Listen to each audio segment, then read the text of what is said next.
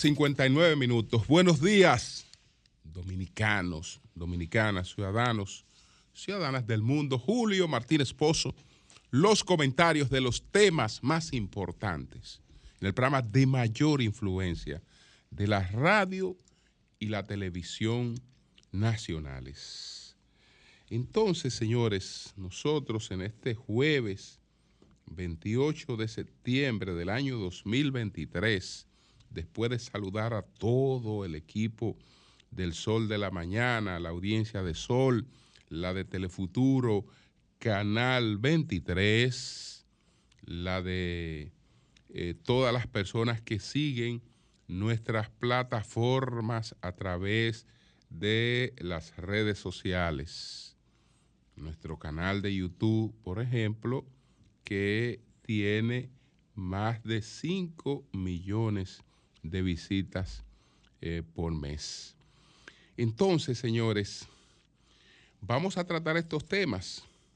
Voy a hablar del, del debate, en este caso del debate de los candidatos republicanos, el segundo de los debates de los candidatos republicanos que se produjo anoche. Republicanos invocan a Reagan centrados en Trump. Del presidente Abinader, que se compromete a encarar el caos del tránsito. Ayer se lanzó el sistema integrado de transporte de Santo Domingo. Vamos a explicar eh, en qué consiste este, este, sistema, cuáles son las cosas eh, que lo componen. Y bueno, tenemos eh, ya anunciada para la semana próxima una visita del presidente de, Surinam, la República Dominicana. esto es complementario con la visita de Guyana, eh, porque Surinam es una de las tres Guyanas. Eh, Surinam es la, la Guyana neerlandesa, la que era la Guyana neerlandesa. Entonces está la Guyana francesa y está la República Cooperativa de Guyana recibimos la visita del presidente de la República eh, Cooperativa de, Guyana, eh, el presidente Mohamed Irfan Ali, eh, cuando se dieron a conocer los acuerdos entre Guyana y la República Dominicana. Entre esos acuerdos está la posibilidad de una exploración eh, petrolera de la República Dominicana en Guyana, están eh, acuerdos que permitirían al país disponer de terrenos para la producción de, sorgo y de, y de maíz, entre otras cosas también la posibilidad de una refinería de petróleo con inversión dominicana. Entonces, Ahora tenemos la visita, esto será para la semana próxima, del presidente de Surinam, que ya como expliqué, es la antigua Guyana irlandesa. Entonces ya veremos qué, qué cosas eh, pues se anuncian a partir de esta, de esta visita. La otra Guyana no es un país, sino que es una posesión es una posesión francesa, pero estas dos Guyanas, la neerlandesa es, Surinam y la, la Guyana inglesa es la República eh, eh, Cooperativa de Guyana, que se independizó del Reino Unido en el año de 1966. Esa visita del presidente de Surinam está anunciada para la semana próxima. Pero bueno, vamos a entrar en, los temas que, anunciamos. También, eh, pues, expresando nuestra consternación, porque no hay manera de ser indiferentes, señores, a la tragedia que se está viviendo en México. Ayer aparecieron nada más y nada menos que seis cadáveres de siete adolescentes que fueron secuestrados en la madrugada del pasado domingo en una finca. Eh, esto eh, es la verdad que bastante dramático. Esto es una, en una finca en el estado de Zacatecas, había un grupo de adolescentes que estaban eh, compartiendo y se quedaron ahí a dormir en el rancho el, el Potrerito. Se quedaron a dormir, eran hermanos, primos y amigos. Se quedaron siete a dormir allí. Eh, y lo secuestraron. Y entonces ayer aparecieron seis cadáveres de esos siete adolescentes. Y uno apareció eh, herido, ha sobrevivido, pero todavía está en condiciones delicadas de salud. Pero en el país que ocurrió eso, en el país que ocurrió eso, es decir, que el lunes se localizaron estos cadáveres, el martes de la semana pasada se localizaron esparcidos, despedazados, los cadáveres de 12 personas. Es la tragedia que está viviendo ese país con eh, el narcotráfico eh, eh, y con la principal producción posiblemente del, del llamado fentanilo.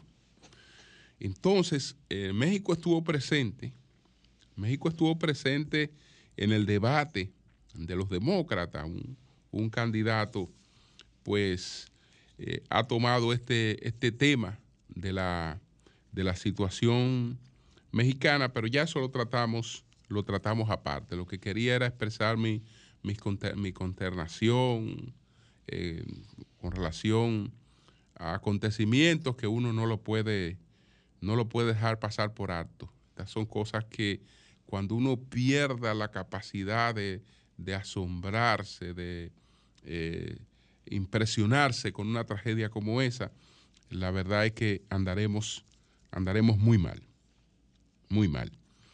Bueno, hablemos del debate de los candidatos republicanos que se produjo en el día de ayer. Ese es el segundo debate de los candidatos republicanos. El debate no fue tan acalorado e insultante como, como el primero. Probablemente por eso se considere que fue un debate que pueda tener menor impacto, menor incidencia que el primero pero hubo un esfuerzo, hubo un esfuerzo eh, por eh, hacerlo temático en, algunos aspectos y porque tuviera otra trascendencia. Pero la polarización que hay en Estados Unidos es tal y el posicionamiento que tiene la candidatura de Donald Trump es tal que eh, afecta cualquier esfuerzo que se, que se hace para ponerlo de lado. El primer, la primera observación que hago sobre este debate es su carácter simbólico. Los republicanos están desesperados por eh, desentenderse de la figura de Donald Trump y por apelar a otra figura. Y esa figura del pasado que pudiera ser un factor de unidad, que pudiera ser un factor de inspiración, no es otra que la de Donald Reagan. Por eso, el, escenario escogido, eh, la plataforma del debate se coloca debajo del el Air Force One, es decir, el, el avión que utilizó Ronald Reagan y se estuvo utilizando como el avión presidencial de Estados Unidos desde 1973 hasta el 2001. Pero el objetivo es la figura de Ronald Reagan. la figura de Ronald Reagan. Es decir, nuestro ejemplo no es. Nuestro ejemplo es Donald Trump, eh, es Reagan. Nuestra, la figura que debe inspirarnos y que debe convocarnos es Reagan. Ahora, qué contradicción. Porque se invoca la figura de Reagan, pero hay cosas del programa de Reagan que no pueden ser asumidas. Al no poder ser asumidas, hay que volver aceleradamente a Trump. Por ejemplo, Reagan encabezó eh, un proceso de perdón migratorio y unos 3 millones de personas eh, pudieron acogerse a un programa de regularización migratoria. Como esa bandera de Reagan en estos momentos no puede ser asumida por ninguno de estos candidatos, sino que por el contrario, entonces tuvieron todos que irse a eh, tornarse más radicales en las medidas de Trump.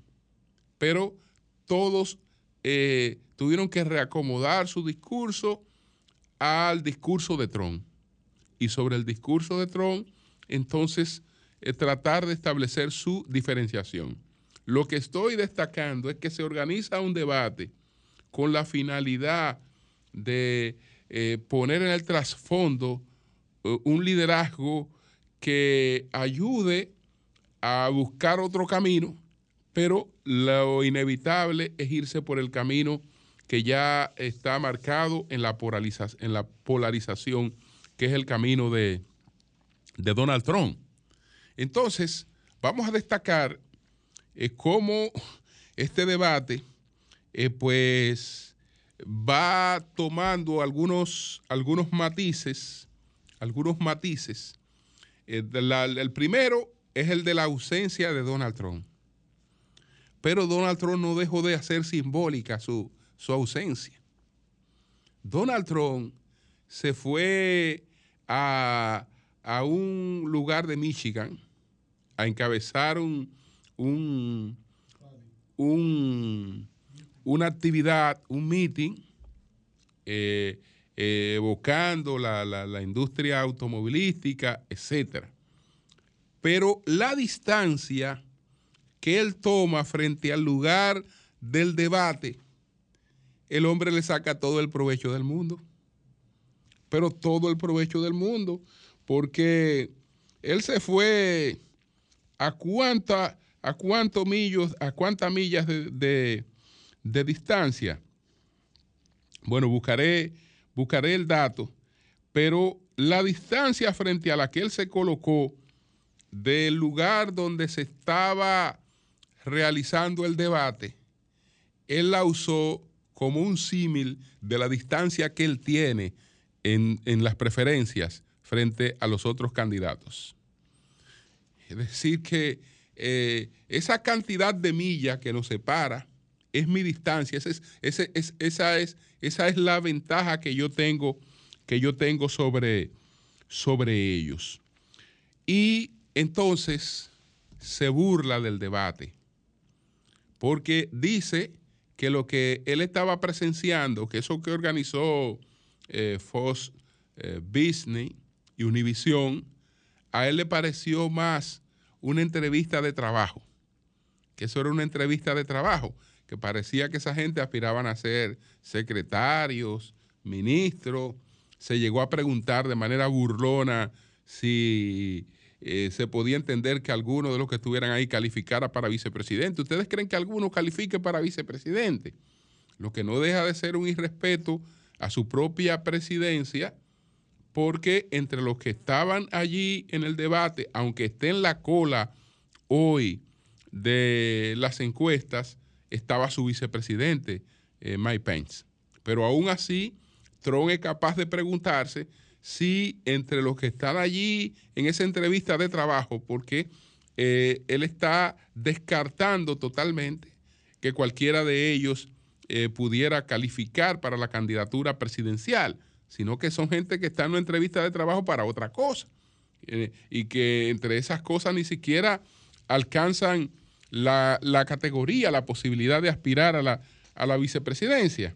Pero bueno, están estos detalles eh, interesantes porque dice, dice Christie, dice eh, eh, Christie que lo, lo, atacó mucho, él es gobernador de, de, New Jersey, bueno, lo, lo, ha atacado siempre, siempre mucho.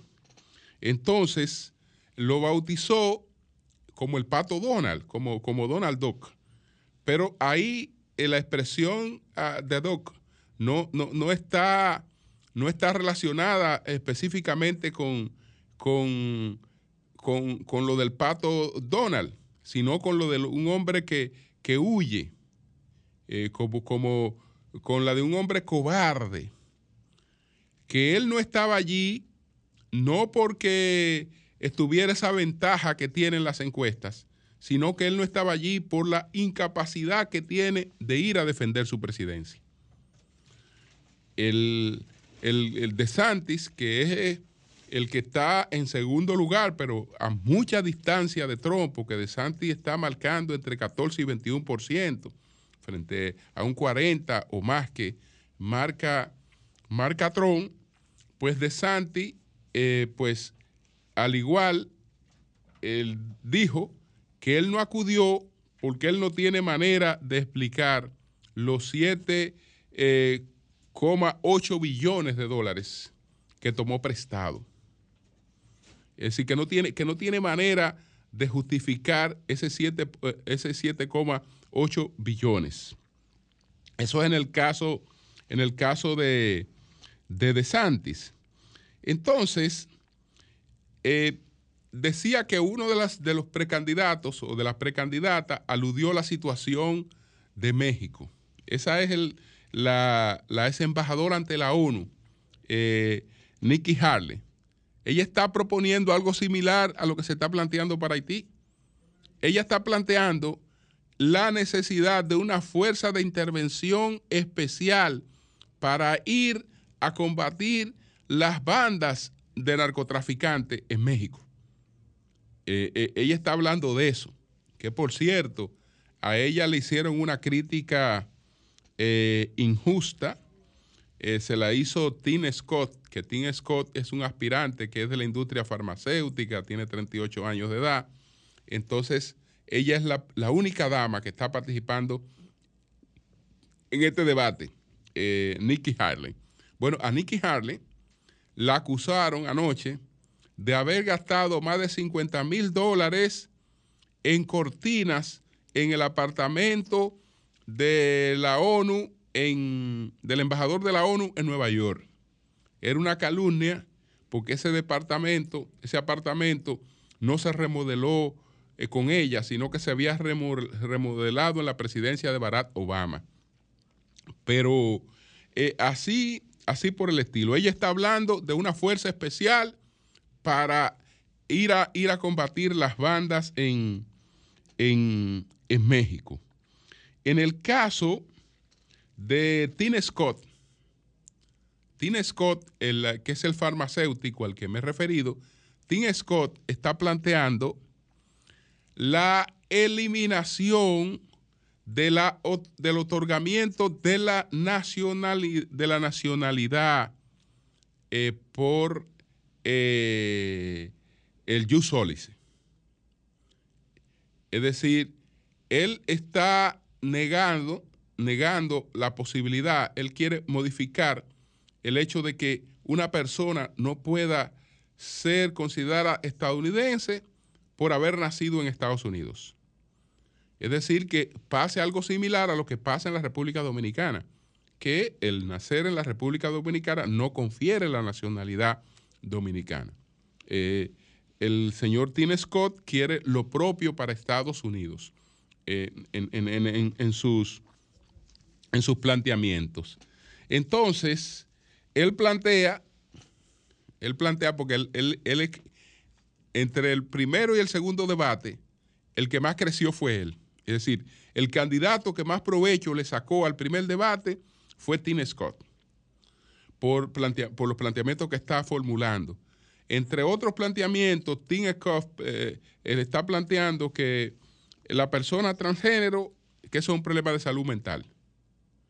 Que el transgénero es una persona con, con, salud, eh, con la salud mental eh, realmente desequilibrada. La, todos apuntaron al ataque a Trump, pero a igualarlo o superarlo en el discurso nacionalista.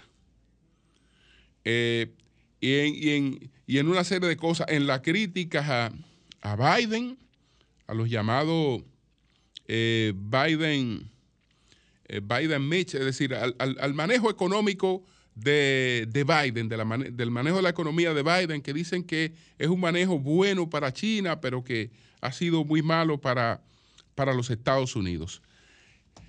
¿Qué pasa? Una clara distancia entre el liderazgo republicano, entre los candidatos republicanos eh, y el que va a ser su candidato. Vamos a ver qué efecto tiene eso electoralmente, porque esta gente eh, no se ve, no se ve eh, en la posibilidad de tan cercana de un endoso, de un endoso puro y simple a Donald Trump. lo asumirían, pero no, no, no, no se ve eso, eso con cierto entusiasmo porque eh, además no hay un trato, no hay un trato de respeto, no hay eh, nada que eh, esté dejando un bajadero para que después que la elección se, haga, pues desaparezcan todas estas cosas, sobre todo cuando hay un candidato que ya esté electo, que ya esté escogido, que ya se sabe que es Donald Trump.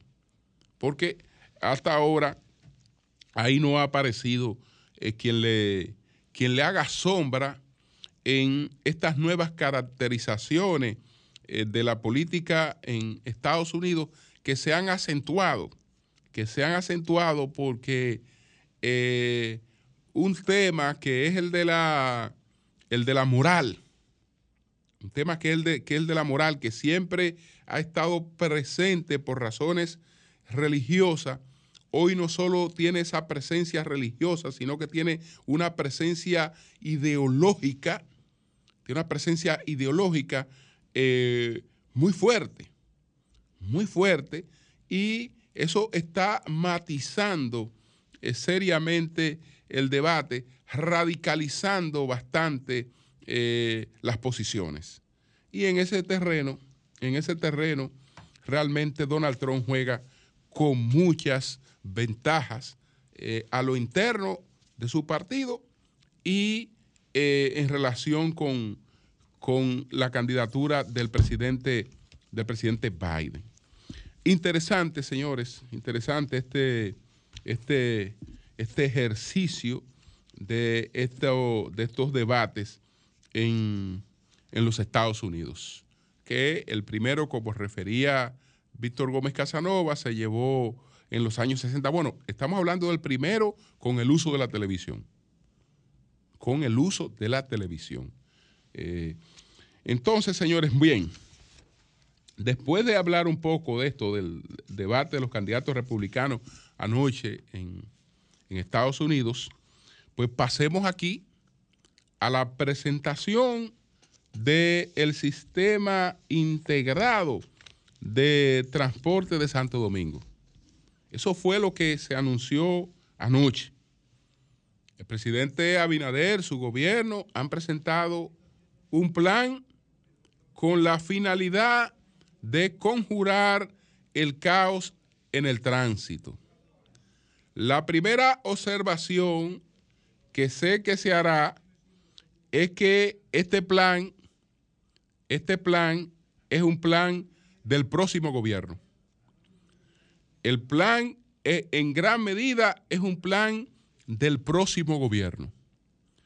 Pero en eso, el presidente Abinader está siguiendo los pasos de Leonel Fernández cuando buscó la reelección y está siguiendo los pasos de Danilo Medina cuando buscó la reelección.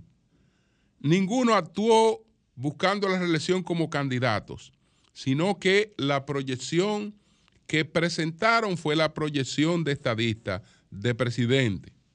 Es decir, no, no son aspirantes que están buscando la presidencia de la República, sino que la, la dieron por sentada, la dieron por asegurada, la dieron por ganada y sobre esa, y sobre esa base articularon su campaña. Es decir, que no, no, es, no, no, no es el primer caso, ha sido una norma del presidente que busca la reelección, que se posiciona no como candidato, sino como presidente, y entonces eh, eh, enarbola un discurso que da por sentado que aquí no hay una discusión sobre eh, el tema presidencial, que ese, que ese es un tema resuelto.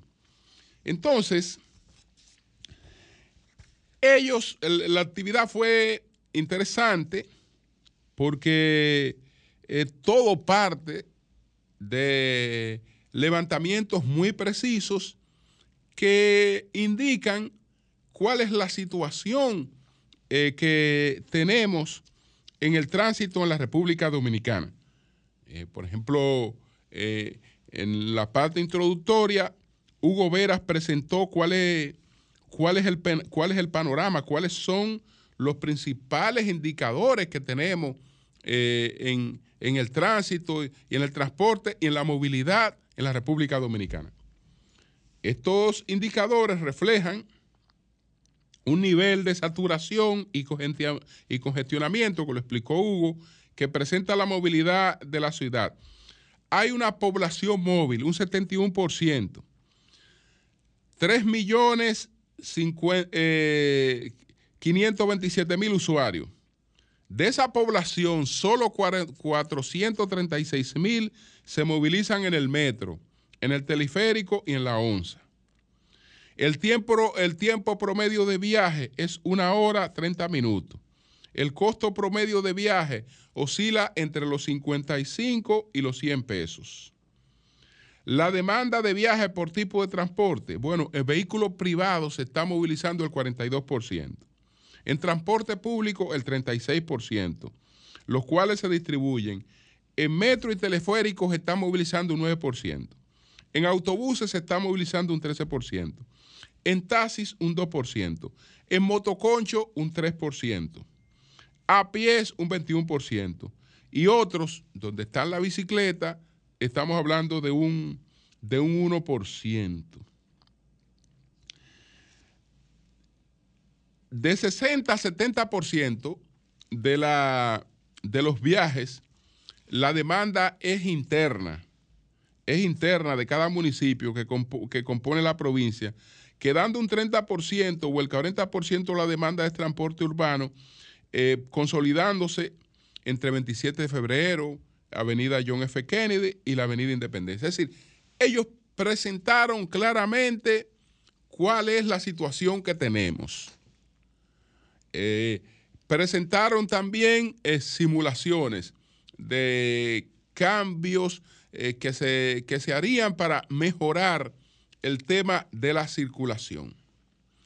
Pero además de esos cambios y además de las cosas que se aprovechan y se están, y se están ampliando, porque el, plan parte de cosas que, se aprovechan y que se están ampliando, además de, de cuestiones novedosas.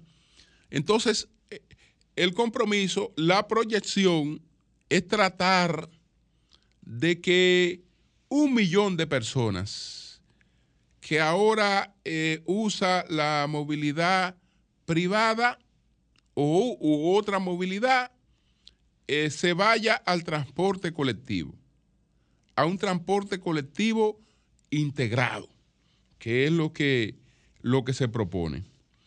Esto implica, lo explicó el presidente Abinader anoche, una inversión de 3.200 millones de dólares. ¿Qué cosas ¿Qué cosas, qué cosas eh, se, se, harían con, esta, con, esta, con, esta, con, esta, con esta inversión? Estamos hablando de la línea 3 del teleférico de Santo Domingo, que se construirá, esa se va a construir en Santo Domingo Oeste. Entonces, esta línea 3 va a conectar al kilómetro 9 de la autopista Duarte con sectores marginados Buenos Aires, Herrera, eh, Pintura, 27 de febrero, Ensalche Altagracia, el Café de Herrera, la carretera Sánchez y el puerto de Jaina.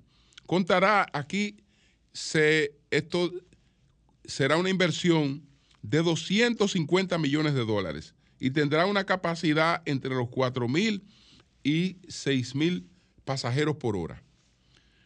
Lo otro que se anunció es la construcción o sería el tren metropolitano de Santo Domingo, una iniciativa de alianza pública-privada eh, originada por el Estado Dominicano para conectar en primera fase el Aeropuerto Internacional de las Américas con el Centro Olímpico. Y en una segunda fase, eh, continuando por la avenida 27 de febrero hasta Pintura y prolongación 27 de febrero en Santo Domingo Oeste. Esto conllevaría una inversión de 2 mil millones de dólares, de los cuales el gobierno dominicano aportará 800 millones de dólares y 1.200 millones provendrán del sector privado mediante el mecanismo APP. El tren metropolitano de Santo Domingo es el, eh, el, proyecto más transformador que verá la ciudad de Santo Domingo, conectando más de 30 sectores en todo el eje metropolitano y beneficiando a más de 300 mil usuarios. Entonces también vendrá entre las cosas que se anunciaron, el, el tranvía de Santo Domingo. Este será un medio de transporte de pasajeros que circula sobre rieles por una, con una superficie de áreas urbanas. Tendrá una capacidad para transportar entre 7 mil a 10 mil personas por hora y se desplazará desde la carretera Sánchez en Jaina, conectando con el teleférico de Santo Domingo Este atravesando toda la Avenida Independencia y toda la Winston Churchill. Entonces, bueno, hay un tren para San Cristóbal, como hay una gran cantidad de personas que se desplaza a diario a trabajar en Santo Domingo, pero vive en San Cristóbal, hay un tren para San Cristóbal, eh, proyectado a iniciarse a finales del año 2025, luego de completados los estudios correspondientes.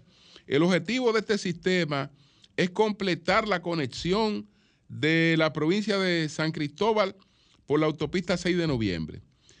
Eh, pero ustedes saben que está lo del monorriel de, las cosas que ya, que ya están en ejecución, porque está el, metro, la ampliación del metro desde los, los Alcarrizos hasta, hasta el kilómetro 9, que es una obra que está eh, avanzada. Ese metro eh, conecta entonces directamente con el teleférico de los Alcarrizos que está, que está operando.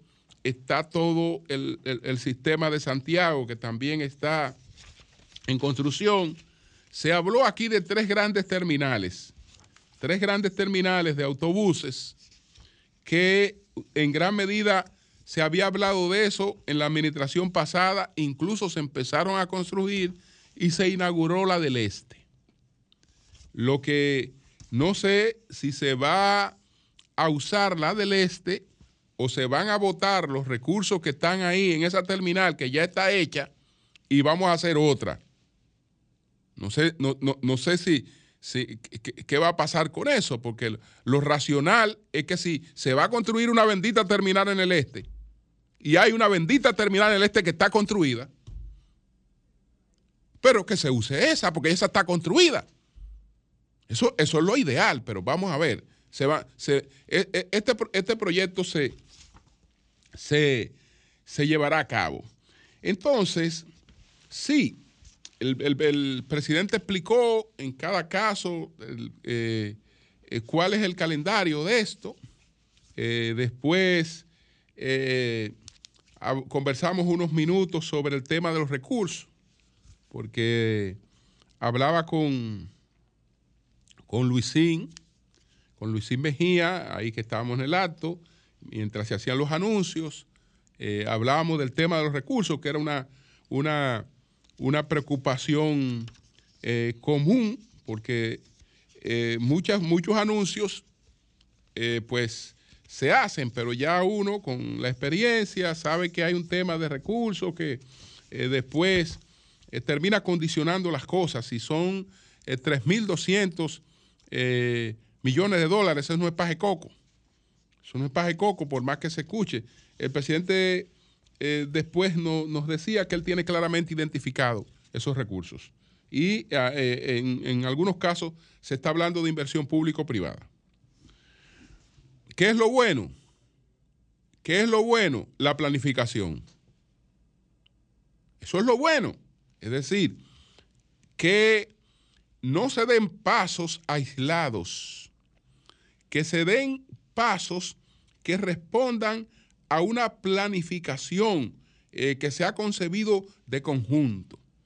Y esto es lo que se, lo que se ha presentado y eh, es, digamos, el compromiso que asume el presidente en una próxima gestión. Porque en esta gestión lo, lo más que pudiera comprometerse es a terminar las, las, cosas que eh, tiene avanzada y que van en este mismo sentido, porque otra de las cosas que podemos considerar como buena en esta planeación es que aprovecha, es que aprovecha los avances. Es decir, aquí tenemos un metro, ese metro, ese metro se amplió, bueno, ese metro se, se sigue ampliando.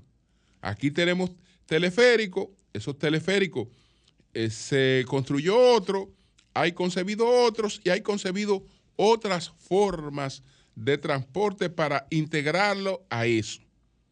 Es decir, estamos aprovechando lo que tenemos para, sobre esa base, ampliar las cosas e introducir innovaciones.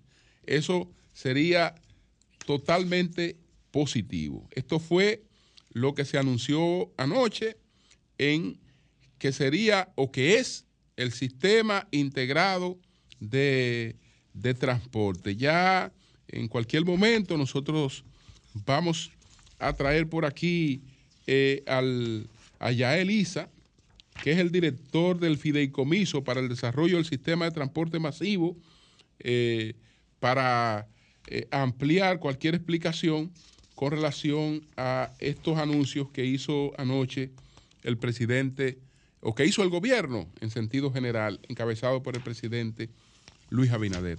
Cambio y fuera.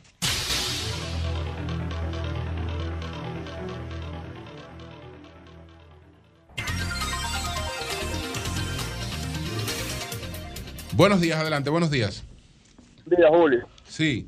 Te saluda Merán de aquí, de los Guaricanos. Merán, adelante pedirle a la DGC que por favor, para que viabilice el tránsito aquí en Santo Domingo Norte, porque aquí, Julio, usted sabe que está el hospital que va hacia la Charle, entonces necesitamos, Ney Área Flora, entonces a veces vienen con, con quemado y con un tipo de gente así, y se le dificulta, la misma ambulancia se le dificulta movilizarse en esa zona. Es una zona de mucho tapón, Julio, y necesitamos apoyo de las autoridades, o más apoyo. Hace buenos días, Julio. Bien. Buenos días, adelante. Buenos días. Buenos días, Julio. ¿Cómo estamos, Nayicha Ede, mi hermano? Bien. Buenos días. Te, escuchamos. 22, adelante. Oye lo que le voy a hablar. Yo soy un tipo, una persona claro y preciso. Ok. Bueno, pero yo le voy a pedir por los clavos, oye, por los clavos de Cristo, por favor, al director del INDRI, al ingeniero Cava, que me he cansado de pedir algo para este humilde y querido pueblo. Este sector agropecuario Nayicha es de estar totalmente en abandono. Los agricultores de nuestro municipio y querido Duvergé, parece ser que no tenemos autoridad que le duele a este pueblo.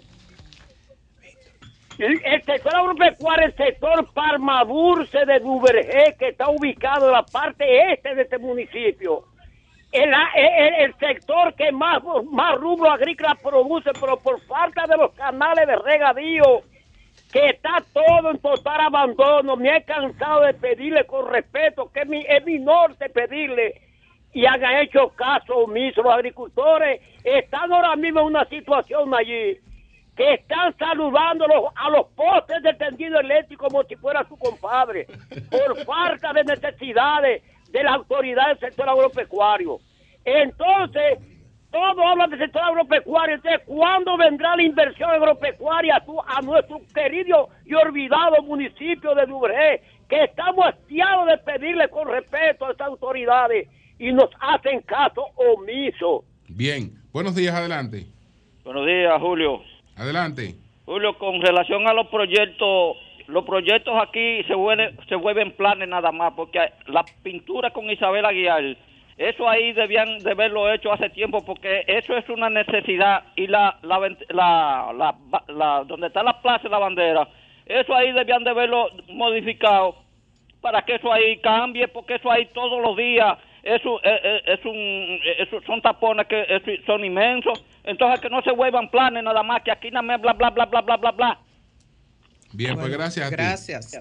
Buenos días, adelante, buenos días.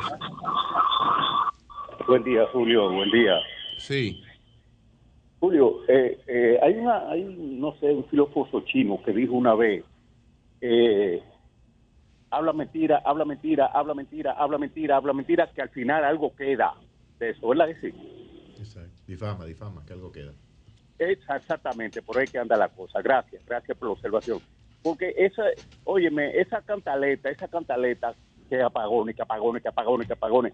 En el sector que yo vivo, la luz casi no se me va. En el sector que yo trabajo casi no se va. Yo no entiendo cómo, cómo es la cosa. Aló, ah, pues me cerró. No, no, no, está, en el aire. está en el aire. Está en el aire. Adelante. Ah, bueno. Bueno. Estabas en el aire, nadie te cerró. ¿eh? Exacto, todo se escuchó. Bien, buenos días, adelante.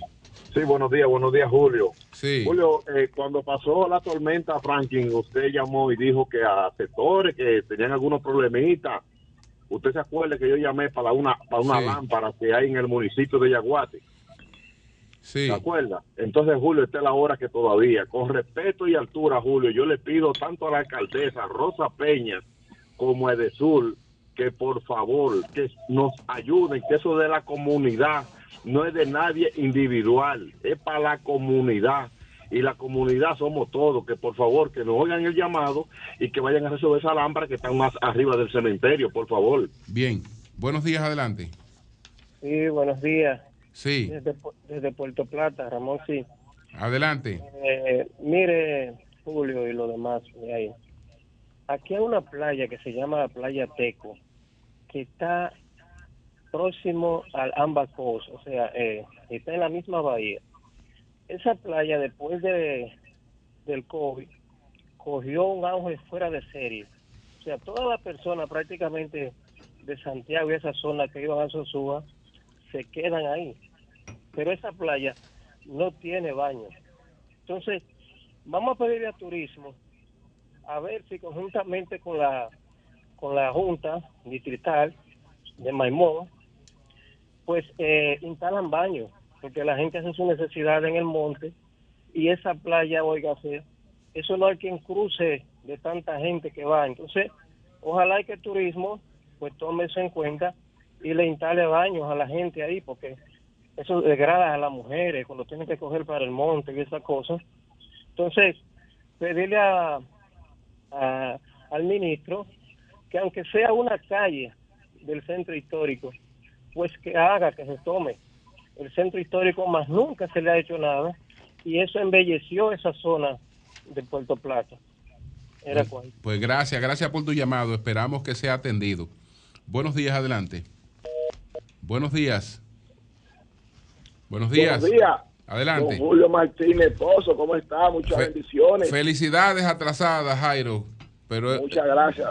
Sí, cumplió año ayer Jairo. Felicidades, Jairo. ¿Cuántos, Jairo? Jairo, ¿cuántos? Cumplí 40 añitos. ¡40! Un niño. Tú sí rinde, mijo. sí. ¿cómo Me conviene. ayer me pasé el cumpleaños tirado en la calle, en los callejones, con motivo a lo que va a ser las primarias, la convención del Partido Revolucionario Moderno este próximo domingo, que va a tener dos eh, modalidades, va a ser el nivel presidencial, eh, un ejemplo Luis Abinader, el doctor Samuel Buquerque, Guido Gómez Mazara y Delia Ortiz en el nivel presidencial. No tenemos duda que el presidente Luis Abinader elegido en esa convención de este domingo, primero de marzo, de 8 a 4 de la tarde, Julio, de 8 a 4 de la tarde, va a ser elegido con más del 95% de los votos eh, de los PRMistas este domingo. Y también va a ser en el nivel de los regidores, Julio, para que, para, para que edifiquemos a los amigos, a, los, a los amigos, a, todos los amigos. Mira, Julio, en el, en el nivel de las senadurías no va a haber elección en primaria porque como, como, como ya tú lo sabes, Julio, eso está reservado. En la alcaldía también, para que los compañeros sepan que no va a haber elección de primaria, solo va a haber, como, como yo, como, como yo dije, Julio, en el nivel presidencial y en el nivel eh, de los regidores. Un ejemplo, cuando yo vote en el en la circunscripción número uno en la escuela pública Quisqueya este domingo de 8 a 4 voy a votar, un ejemplo, en la casilla presidencial por Luis Abinader y en la casilla de los regidores voy a votar por Juan Miguel López que va a estar en la casilla número 15. Donde todo está eh, marchando muy bien en Santo Domingo Este, Julio, y en Santo Domingo Oeste hay una guerra sin cuartel con respecto a lo que va a ser eh, eh, quien será elegido como candidato a la alcaldía por el partido. Dime, dime, eh, dime, en cada uno de los sitios quién tú crees que gana. No, Julio, no te puedo no te puedo decir. Mañana sí te puedo dar esa, esa información, pero vuelvo y te repito, Julio, hay una guerra sin cuartel. Un ejemplo, en Santo Domingo Oeste, el pleito está entre Francisco Peña, eh, José Andújar, Elías Baez y el amigo José Moya. Ah, pero tú lo mencionaste a todos. Sí, sí, no, que eh, están ahí, se, están se están baloteando, pero mañana estoy esperando más informaciones para dártelas mañana, pero estamos Julio tirados a la calle. Hay una hay hay hay una muy buena expectativa y va a ser una fiesta de la democracia, Julio. Pues gracias, gracias, Jairo. Nosotros continuamos aquí. Son las 7:51 minutos. Buenos días, allí. Adelante. Gracias, don Julio Martínez Pozo. Muy buenos días a todo el país y en especial a este equipazo del sol de la mañana. Señores, antes de pasar con el comentario que tenemos para el programa de hoy, yo quiero desde aquí enviar nuestras condolencias. Eh, a un momentito, por favor, disculpen. Eh, de un, un, triste fallecimiento, ¿verdad? En el día de ayer. Se trata de la doctora Gladys Bello de la Chapel. Ay, sí. Su esposo era el mayor general retirado Héctor Lachapel Díaz. Un héroe nacional. Así es, sus hijos Milagros, Josie, Héctor, Ingrid, Jackie y Adolfo. Eh, bueno, para todos ellos, nuestras condolencias. Eh, desde aquí, un fuerte abrazo en este momento tan difícil que ellos están atravesando. Sus restos estarán siendo velados en la funeraria Blandino de Abraham Lincoln, en la capilla La Paz, hoy jueves 28 de septiembre a partir de las 9 de la mañana y recibirán cristiana sepultura a las 3 de la tarde en el Parque Cementerio Puerta del Cielo. Así que nuestras condolencias a la familia eh, La Chapel Bello por el fallecimiento de doña Gladys Bello de La Chapel. Por otro lado, señores, un joven, y lo escuchábamos temprano esta mañana de Ramón Paulino, ¿verdad? Desde Santiago, aquí en el sol de la mañana, daba la información de que un joven fue muerto a tiros por unos delincuentes en la carretera Santiago-Navarrete. Este joven, eh, estudiante del Instituto de Formación Técnico Profesional Infotep, es decir, un joven que se estaba preparando, estudiando, bueno, fue interceptado por estos antisociales para atracarlo. Parece que en, el intento de atraco hubo algún tipo de, resistencia y estos individuos eh, la emprendieron a tiros contra este joven, quien lamentablemente murió. 19 años, me apunta Víctor Gómez Casanova, tenía eh, este jovencito eh, que murió en el día de ayer a tiros por estos delincuentes. Bueno, y, así dicen las autoridades eh, que la delincuencia está controlada, que la delincuencia en este momento es mucho menor que con respecto al mismo periodo del año pasado y bla, bla, bla, bla, bla. Pero todos los días, todos los días, mueren buenos ciudadanos a manos de estos antisociales, a manos de estos delincuentes. Ojalá que se pueda investigar y dar con los responsables de la muerte de este joven de apenas 19 años. Señores, los pequeños y medianos productores de huevo de las provincias de La Vega y la provincia Espaillat depositarán el próximo lunes 2 de octubre miles de huevos podridos.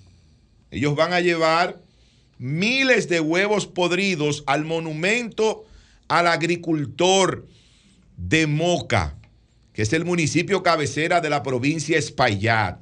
Ellos van a llevar esos huevos podridos como una muestra de lo que está ocurriendo con ellos en este momento por el cierre de la frontera dominico-haitiana. Ojalá que no lo rompan allí, porque si no, no se podrá ir por el lugar. Habrá que ir con mascarillas. Se romperán, se romperán muchos, porque eh, cuando están ya en esa condición, eh, por cualquier cosa, estos huevos se pueden romper.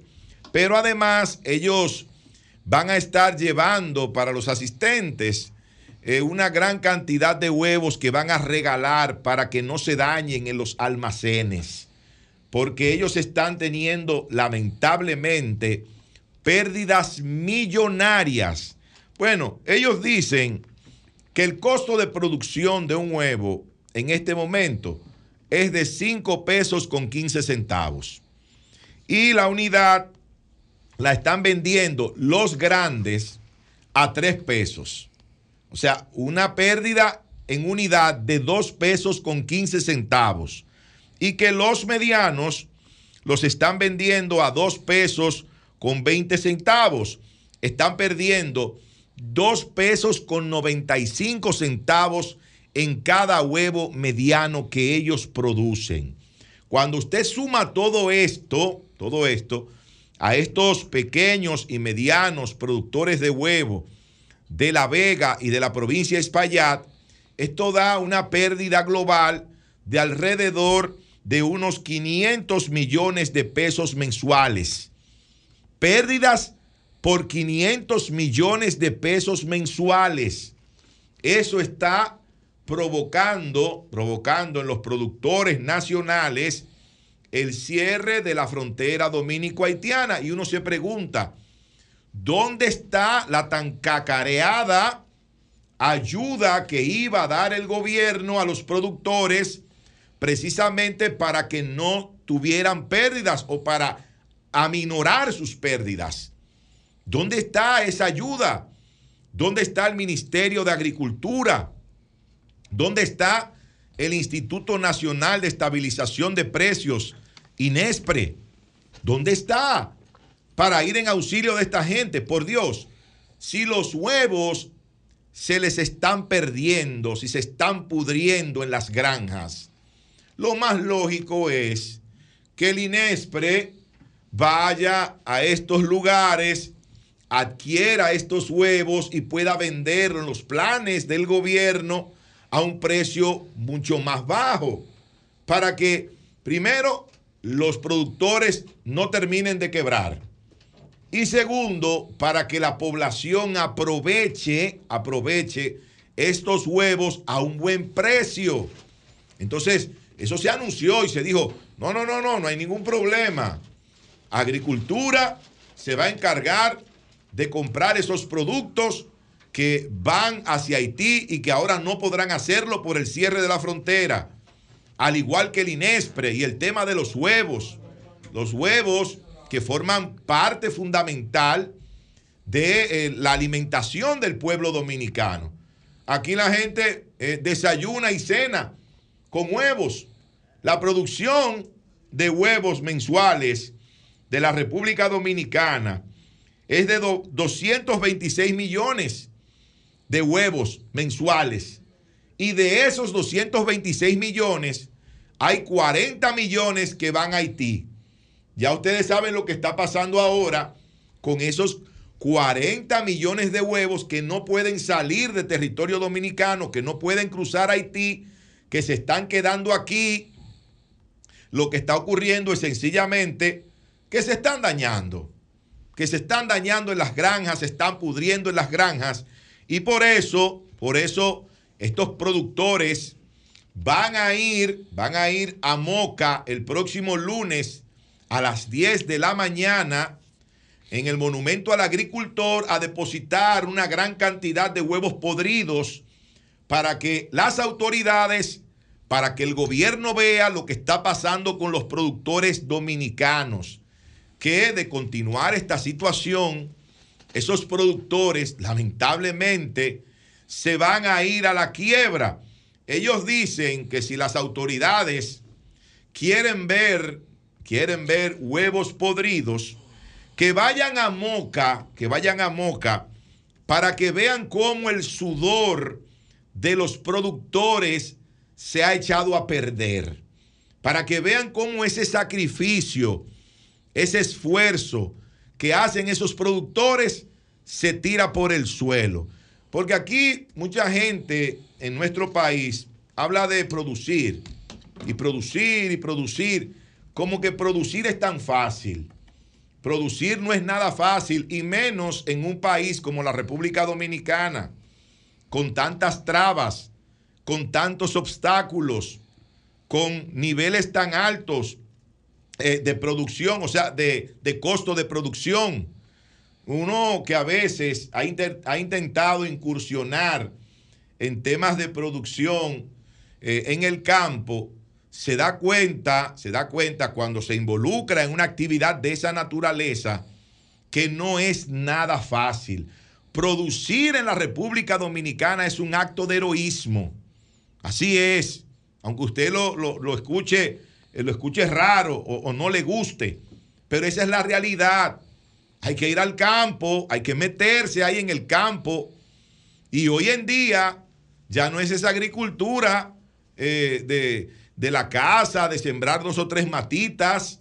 No, ahora hay que hacer una gran inversión en la, agricultura, en la agricultura, pero también hay que utilizar tecnología y hay que abonar, hay que, hay que poner insecticidas, hay que hacer una serie de, de labores que tienen un costo importante y que una persona que no tenga recursos eh, no puede prácticamente de ninguna manera involucrarse en una actividad tan importante como es hacer producir la tierra.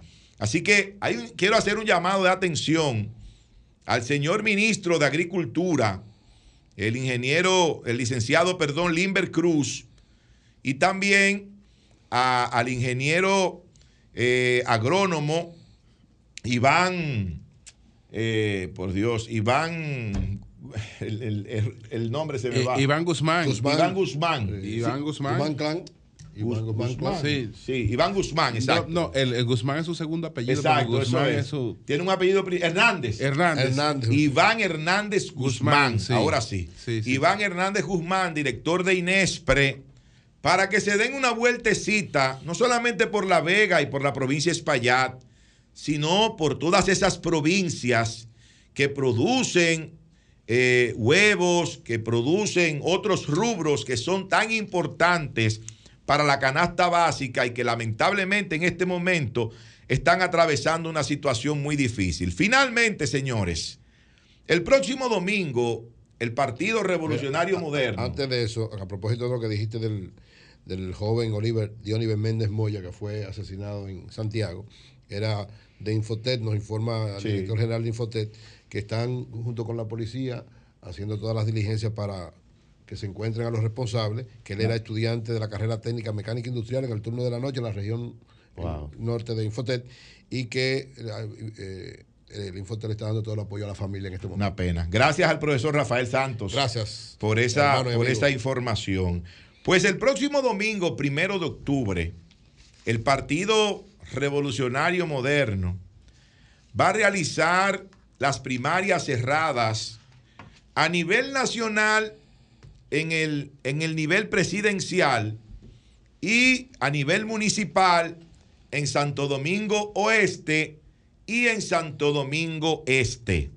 Escuchamos hace un momentito a ese eh, buen amigo, eh, oyente y, y, que participa siempre de este espacio, Jairo Ortiz, decir que en estos dos municipios hay una fuerte lucha por la candidatura a la alcaldía por el Partido Revolucionario Moderno. Pero yo me quiero quedar en Santo Domingo Este, que es eh, el municipio más grande del Gran Santo Domingo y del país, y además que tiene una importancia política fundamental.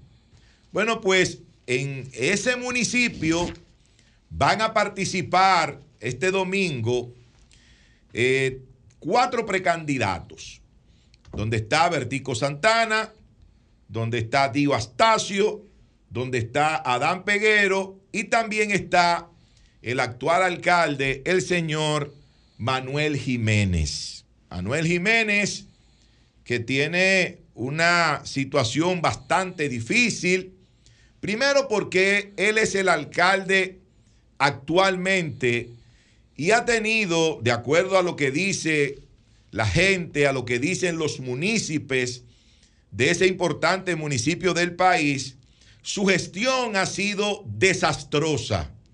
Ha sido una, gestión que se ha caracterizado por eh, el empeoramiento de los servicios que ofrece el ayuntamiento, por la acumulación de basura en prácticamente todo el municipio por un desorden generalizado. Eh, eh, por eso se ha caracterizado esa gestión en la alcaldía del señor Manuel Jiménez, que además tiene otro problema, y es el de que él no pertenece realmente al Partido Revolucionario Moderno, él llegó eh, en un momento desde otro partido por un acuerdo, luego entra el PRM, pero no tiene una historia ni PRDista ni PRMista. Todo lo contrario, Manuel Jiménez fue diputado eh, por el Partido de la Liberación Dominicana. Se va del PLD, cruza a otro partido. De ese partido entonces cruza al Partido Revolucionario Moderno. Es decir, que él no tiene ese arraigo tan fuerte en la dirigencia y en las bases de esa organización política. Son dos factores que tienen contra que son muy poderosos. Primero, una mala gestión municipal. Segundo, que no tiene arraigo en la base y en la dirigencia del PRM, porque no, no ha sido un PRDista o un, o un PRMista de largo tiempo, sino que ha llegado eh, recientemente a esta organización política. Y además, de acuerdo a lo que dicen los dirigentes de la base y los dirigentes medios del Partido Revolucionario Moderno, él ha hecho una gestión de espaldas al partido. Él no le ha dado la participación que merecen, de acuerdo a lo que ellos entienden, los dirigentes de la base, los dirigentes medios del Partido Revolucionario Moderno en su gestión en el Ayuntamiento de Santo Domingo Este. Por eso, el alcalde actual, que algunos le dicen el alcalde saliente, a Manuel Jiménez, tiene serios problemas para esas primarias cerradas del próximo domingo primero de octubre.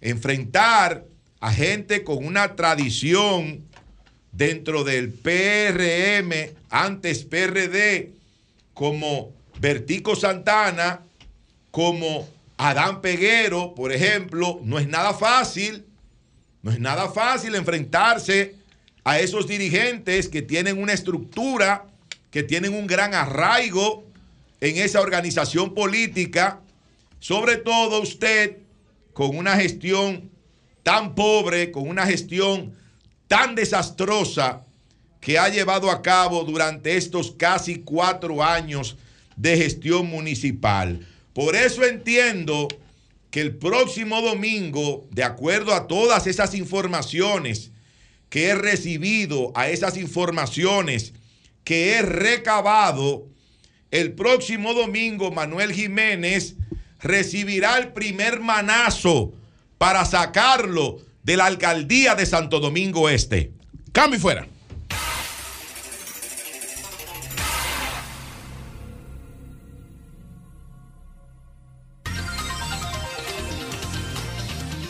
Son las 8:15 minutos. Buenos días, Marilena. Adelante. Buen día a todos. Hoy me voy a referir al caso de Promese Cal a propósito de lo ocurrido entre Indira Vanessa Corporán, auxiliar de farmacia de esa institución, y Luis Romero, conocido como David, técnico electricista del Departamento de Infraestructura. Porque hay muchas lecciones que aprender de este caso. Mm. Ella que dice que él la violó. Y él que dice que hubo sexo consensuado. ¿Y el Ministerio Público qué dice? No me refiero a mayo solo, porque en mayo ya sabemos eh, cuál fue el resultado cuando ella puso, la, la denuncia, la querella. El resultado fue una orden de alejamiento. Pero hoy día, el Ministerio Público, ¿qué puede decir? Realmente no había méritos, no había caso. El expediente se archivó. Se analizó si la decisión tomada por la fiscal entonces fue correcta se está investigando a la luz de los elementos que han surgido ahora por dos intervenciones aquí en el programa Sol de la Mañana. Preguntas que nos hacemos. También, si hubo alcohol en exceso, si hubo coqueteo, si hubo, que eso yo no lo puedo afirmar ni negar, o sea, si hubo, esto no justifica una violación. Esto no justifica una penetración forzada, bajo ningún concepto en caso de que hubiese una violación, que yo tampoco lo puedo afirmar. Y otra pregunta que me hago, ¿quién le ocultó esta información al director de Promese Cal? ¿Por qué? ¿Con qué objetivo? ¿Y por qué digo que le ocultaron esta información? Aunque fuese por dos días, pero una información de esa naturaleza, una correspondencia con esa denuncia, no se puede detener en ningún escritorio ni en recursos humanos, ni en el departamento jurídico, ni en recepción, en ningún lugar.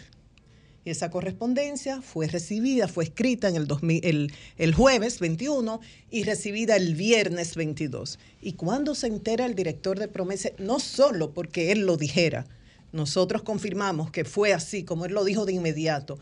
Cuando él se enteró de esta situación, el martes, cuando está la chica haciendo la denuncia aquí en el programa. Entonces vamos por partes. Primer elemento que quiero destacar. RCC Media como empresa, Sol de la Mañana como programa, cumplieron con su deber. Y punto. Viene una persona aquí en compañía de su madre con una denuncia. ¿Y qué se hace? El departamento de producción en la persona de Lea, va, le escucha, invierte tema, eh, tiempo, escuchando los elementos, viendo si la persona habla de manera coherente, dice, sí, aquí hay un caso para presentarlo en el aire. Habrá hecho las consultas correspondientes con el coordinador del programa. Julio además me invita a mí a hablar con la chica, voy, le escucho, invierto tiempo y digo, esta chica está hablando de manera coherente, ya tiene sus argumentos. ¿Son ciertos o falsos? Yo no sé, pero hubo un elemento importantísimo para darle espacio. ¿Y qué fue? Que ella ya había agotado tres recursos antes de motivarse a llevar este caso a un medio de comunicación. El hecho ocurrió, lo que ocurrió, ¿no? por lo menos el encuentro. Si hubo violación o no, yo no lo sé. Pero ese encuentro ocurrió el 30 de marzo, hace como seis meses. Y en ese tiempo ella pone la denuncia en la fiscalía, busca una, la fiscalía, bueno, una orden de alejamiento, de alejamiento. Busca un abogado que ella dice, ella dice, al final el abogado se volteó aun cuando yo le di todas las pruebas y no las utilizó y se fue a favor de él, según ella. Y envía esta carta con esta denuncia a su trabajo y no recibe respuesta de esto. Entonces, ante estos elementos, bueno, lo expuso aquí en, Sol de la Mañana. Eso fue el martes y ayer se le dio un tiempo similar al, al acusado, a Luis Romero. Entonces yo, y en este caso hablo en primera persona del singular, porque yo no puedo hablar a nombre de mis compañeros, cada uno de ellos tiene una formación diferente, algunos periodistas, otros tienen otras profesiones, otro enfoque de la comunicación. Pero en mi caso, yo considero que yo no soy juez, ni soy fiscal, ni soy investigadora, bajo ningún concepto, con dos entrevistas de 20 minutos más o menos cada una, yo puedo llegar a una conclusión de que ese individuo es culpable o inocente, de que lo que está diciendo una persona u otra es verdad o, mentira. No puedo, por incapacidad, no. Yo tengo la formación como periodista, y tengo las técnicas y, las herramientas para buscar la mayor cantidad de información posible y, y tratar de llegar a la verdad. Y esto aporta tanto a la audiencia como a las autoridades interesadas en el caso. Pero de ahí a escuchar una exposición y sacar una conclusión, no, absolutamente yo no puedo hacer eso. Llegar a una conclusión oyéndolo a él, y las demás personas. Ustedes dirán, ah, pero los demás pueden mentir también. Es cierto, pero un investigador tiene las herramientas para determinar o, pensar o presumir o suponer que la otra persona está diciendo la verdad o mentira. Y tiene elementos también para contrarrestar datos que le dan uno u otro. Es decir, que se requiere de todo un proceso de investigación y uno ha aprendido, no solamente con el periodismo, sino por estudios complementarios que hemos hecho, y en eso me, ha ayudado muchísimo estudiar el sistema creado por el teólogo y alemán Bert Hellinger, que de repente tú ves una persona que luce como asesina y es incapaz de matar una mosca, y una persona que luce como una monja y sí, es un asesino, un asesino en serie. Entonces, eso es lo primero que quiero destacar. No yo no soy juez, ni fiscal, ni investigadora. El otro elemento, ¿por qué proteger a la denunciante? Porque precisamente estos casos no se denuncian porque en la mayoría de las veces la mujer siente vergüenza, miedo e impotencia. La falta de la denuncia hace que estos agresores sean reincidentes y el daño se amplía. Y eso yo no me lo estoy inventando. Ustedes pueden hablar con la abogada Luz Díaz, excelente abogada, que manejó el caso del fiscal de Samaná. Y ahí tuvimos una versión local del mito. A mí también. ¿Qué pasa cuando una persona se decide hablar? Entonces aparecen dos, tres, cuatro, cinco, a las cuales les había pasado lo mismo pero tenían vergüenza de decir eso. No es el caso de esta chica, que no es casada, pero a veces son mujeres casadas y aunque no se haya materializado la violación, solo decir públicamente que alguien le propuso, que alguien quería que le tocara a su miembro, que le todo eso, eso da vergüenza.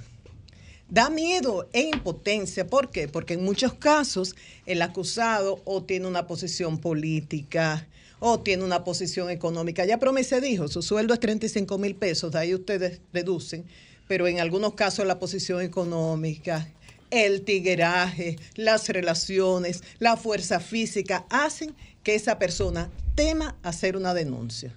Por eso yo entiendo que es vital, eh, vital evitar desacreditar a la denunciante. Si se determina, y aquí el Ministerio Público tiene que jugar un rol importantísimo y promese colaborando con, la, con el proceso de investigación, si se determina que esto es un, un falso positivo, se le puede llamar, que aquí no hay expediente, que ella intentó dañar la imagen de este señor llamado Luis Romero, David, llamado, eh, su apodo es David, entonces esta chica debe ser sancionada. Esto no se debe permitir. Mientras tanto yo pienso en un 50-50. Puede ser cierto, puede ser no. Pero mientras hay que proteger a la que está haciendo la denuncia si presenta elementos coherentes, que es el caso. Ella se manejó bien. Elementos a investigar las tres partes del proceso. El Ministerio Público debe investigar lo que pasó en esa fiscalía. ¿Por qué se le dio una orden de alejamiento? Ah, hubo elementos para desestimar otra acción y, limitarse a una orden de alejamiento. Perfecto. El abogado, es lamentable que aquí no tengamos gremios donde se pueda evaluar la actuación de sus miembros. Porque si es verdad que ese abogado, teniendo las pruebas de que hubo una violación, se va de parte, se va a defender no a su cliente, sino al acusado, estamos ante algo grave. Ahora, si no es así, se está perjudicando la carrera profesional de un abogado. Y en el caso de Promesecal, como decía, ¿por qué se le ocultó esta información al director? Desde el viernes que se recibió hasta el miércoles cuando él se entera por acá. Datos que llaman la atención en el testimonio de ella. ¿Por qué esa necesidad de dormir? Hasta el punto de que le pide la habitación a la casa, eh, en la casa de la amiga para dormir. Ah, porque se tomó unos tragos de más. Es cierto, y eso puede ser, y nada pasa, es posible. Ah, por los medicamentos que ella dice que toma por un estado depresivo, por ansiedad. Es cierto, puede ser. O por las dos anteriores. Pero estos son elementos que pueden ser investigados y confirmar con un médico, con profesionales expertos en la materia, si bajo estas condiciones, exceso de alcohol o el efecto de un medicamento o las dos anteriores, la persona se ve imposibilitada a impedir un acto sexual aun cuando no lo desee.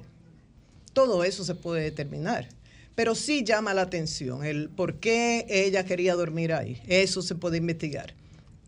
En el caso de él, bueno, lo primero que yo sentí fue mucha pena por su esposa, su compañera, que estaba mínimo en labor de parto. Yo no sé si ustedes, los hombres que me escuchan, bueno, yo creo que no, que no se lo pueden imaginar. O sea, parir, que no me oiga Mechi Jaques. Mechi Jaques es una profesional de preparación al parto me preparó a mí con mis hijos, se mantiene activa, preparó recientemente a Diana Lora y a mucha gente, o sea, una experta. Y ella detesta que uno hable de, uno mencione la palabra dolor. Ella dice, no, sensaciones. Mentira, duele.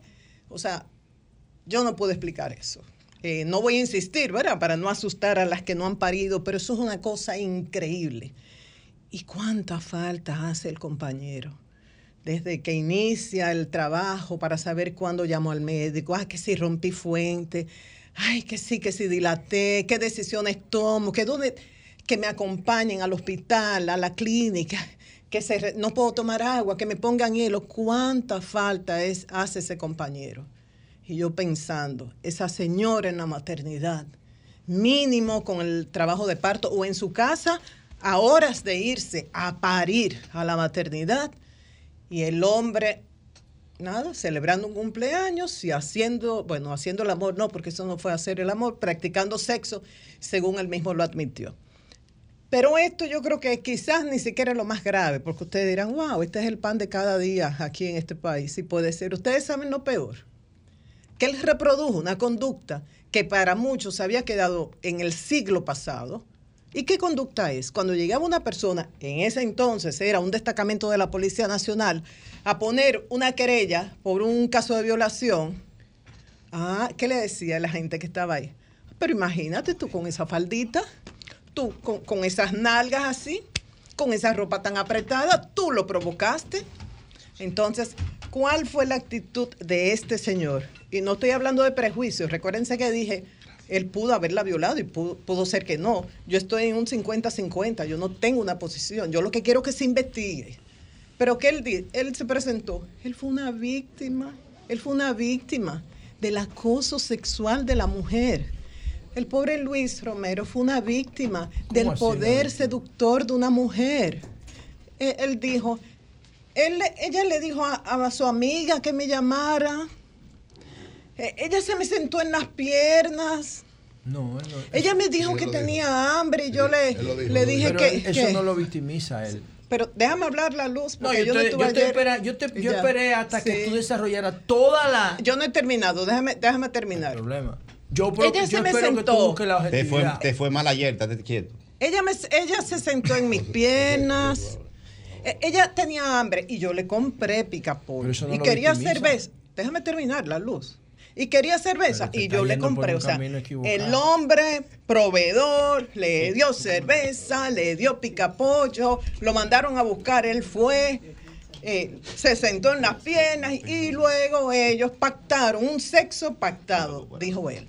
Te falta, Entonces, te falta otro él se elemento. Va a seguir, presenta- hermano, estate quieto. Le va a No, te- No le como el elemento de acusado. los 5 mil pesos. se presenta no como el acusado, sino como la víctima de ese poder seductor de las mujeres. O sea que el problema está en las mujeres. No puede ser. Entonces ahora Promese, ¿qué hizo? Bueno, el director de Promese, Adolfo Pérez, asumió la responsabilidad, dio la cara de inmediato, tan pronto se produjo ese testimonio de la, de la chica acá y dijo no estaba enterado de eso.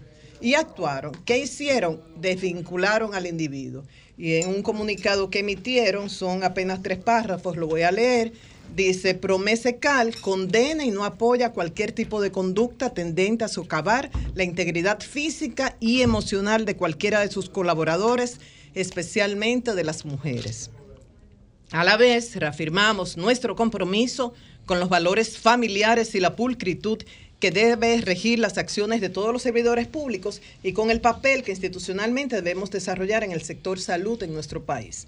Por lo que, para preservar y resguardar un entorno laboral que garantice un cumplimiento óptimo de las funciones asignadas a Promesecal, la entidad se ve en la obligación de desvincular de sus funciones al acusado, garantizando el disfrute de los derechos que se comprueben hayan sido adquiridos mientras duró su colaboración y consignados en la ley. Yo concluyo diciendo que esta pelota ahora está en la cancha del Ministerio Público que yo respeto los procesos de investigación. A veces durante una fase de la investigación no se puede dar información. Pero este caso, como ya se dilucidó en los medios con las dos campanas, luego de que una de las partes agotara tres recursos, ya hace falta que el Ministerio Público hable lo antes posible. Se determine si no hay caso, si no hay méritos, si esta chica mintió, porque habría que limpiar la imagen de este señor eh, llamado David, Luis Romero. Si hay caso, que se sancione. Pero esto no se puede dejar en el aire y que en dos o tres días estemos hablando de otro caso, Julio. José, iba a decir algo. Bueno, yo, yo vivo, le dedico mucho tiempo a estos temas. Le dedico mucho tiempo. Yo sería incapaz de inclinar la balanza por ninguno de los dos, porque se sesga mi opinión. Yo no quiero que nadie sea culpable ni inocente. Yo quiero tratar de buscar la razón. Yo estuve aquí en las dos entrevistas, en la de ella y en la de él. ¿Y por qué yo considero que eso no constituye una violación? Porque yo me puse a observarlo a los dos mientras hablaban. Y a mí, la historia, el relato de él, no es que me parece un buen relato, es que me parece coherente. Yo le hice preguntas de control para saber si él estaba en intención de decir lo que pasó. Y yo creo que él estaba diciendo la verdad, aunque sea una verdad fea, aunque sea una verdad incómoda. Yo lo llevé al límite y él llegó al límite porque él quería establecer la verdad. Yo no, yo no estoy diciendo que su comportamiento fue correcto. Yo estoy diciendo que, que yo considero que él estaba diciendo se acercaba más a la verdad que lo que ella decía. Y hay dos elementos, dos elementos que yo para mí fueron clave. Él contó lo que pasó y dijo, después de lo que ocurrió en la casa de nuestra amiga, fuimos a su casa en, la- en- en Semana Santa a comer habichuelas con dulce. Y ahí estaba ese es un señor que es militar y que nos bebimos muchísima cerveza. Y la casa es en el tal sitio y él estaba ahí, que dé testimonio. Eso lo dijo. Y le dije, ¿es verdad lo de la píldora del día después? Sí. Porque es verdad, porque yo no me protegí. Pero él está diciendo eso cuando él sabe que su mujer lo está escuchando. O sea, ese tipo no está mintiendo para mí. Otra cosa que me llamó la atención, él es prestamista y ella le debe. Ese elemento para mí es fundamental. Y lo tiene en el chat. Dice, mira, dejó de pagarme. Eso fue, perdón, Entonces, pero perdón, para pero mí, perdón. para mí, para Ahí mí. mismo, desde mi punto de vista, haber dicho eso, eh, el señor José Luis Romero, es un golpe bajo.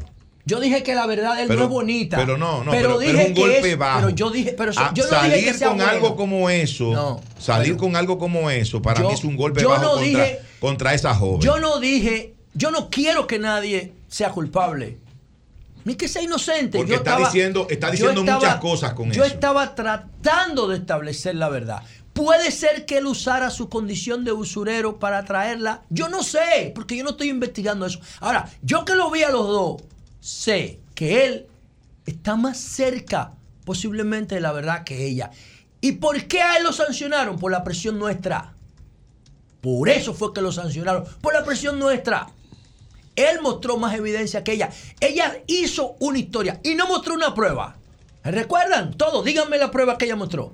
Ninguna. Él sí mostró prueba. Mostró más de cinco. Y por eso yo entiendo que él está... Si él hubiese estado inclusive en una posición neutra, lo más probable es que yo me decante por el perfil más vulnerable. Pero no. No hay nada. Eso fue una noche loca, donde se me se emborracharon todos y pasó lo que tenía que pasar. Lo normal es que un hombre trate de conquistar a una mujer y sobre todo si son adultos. Eso no es una violación. La teoría de ella de que él, ella estaba dormida y él le quitó el jean y ella no se dio cuenta. Señor, ustedes saben lo que es quitarle un jean a una mujer.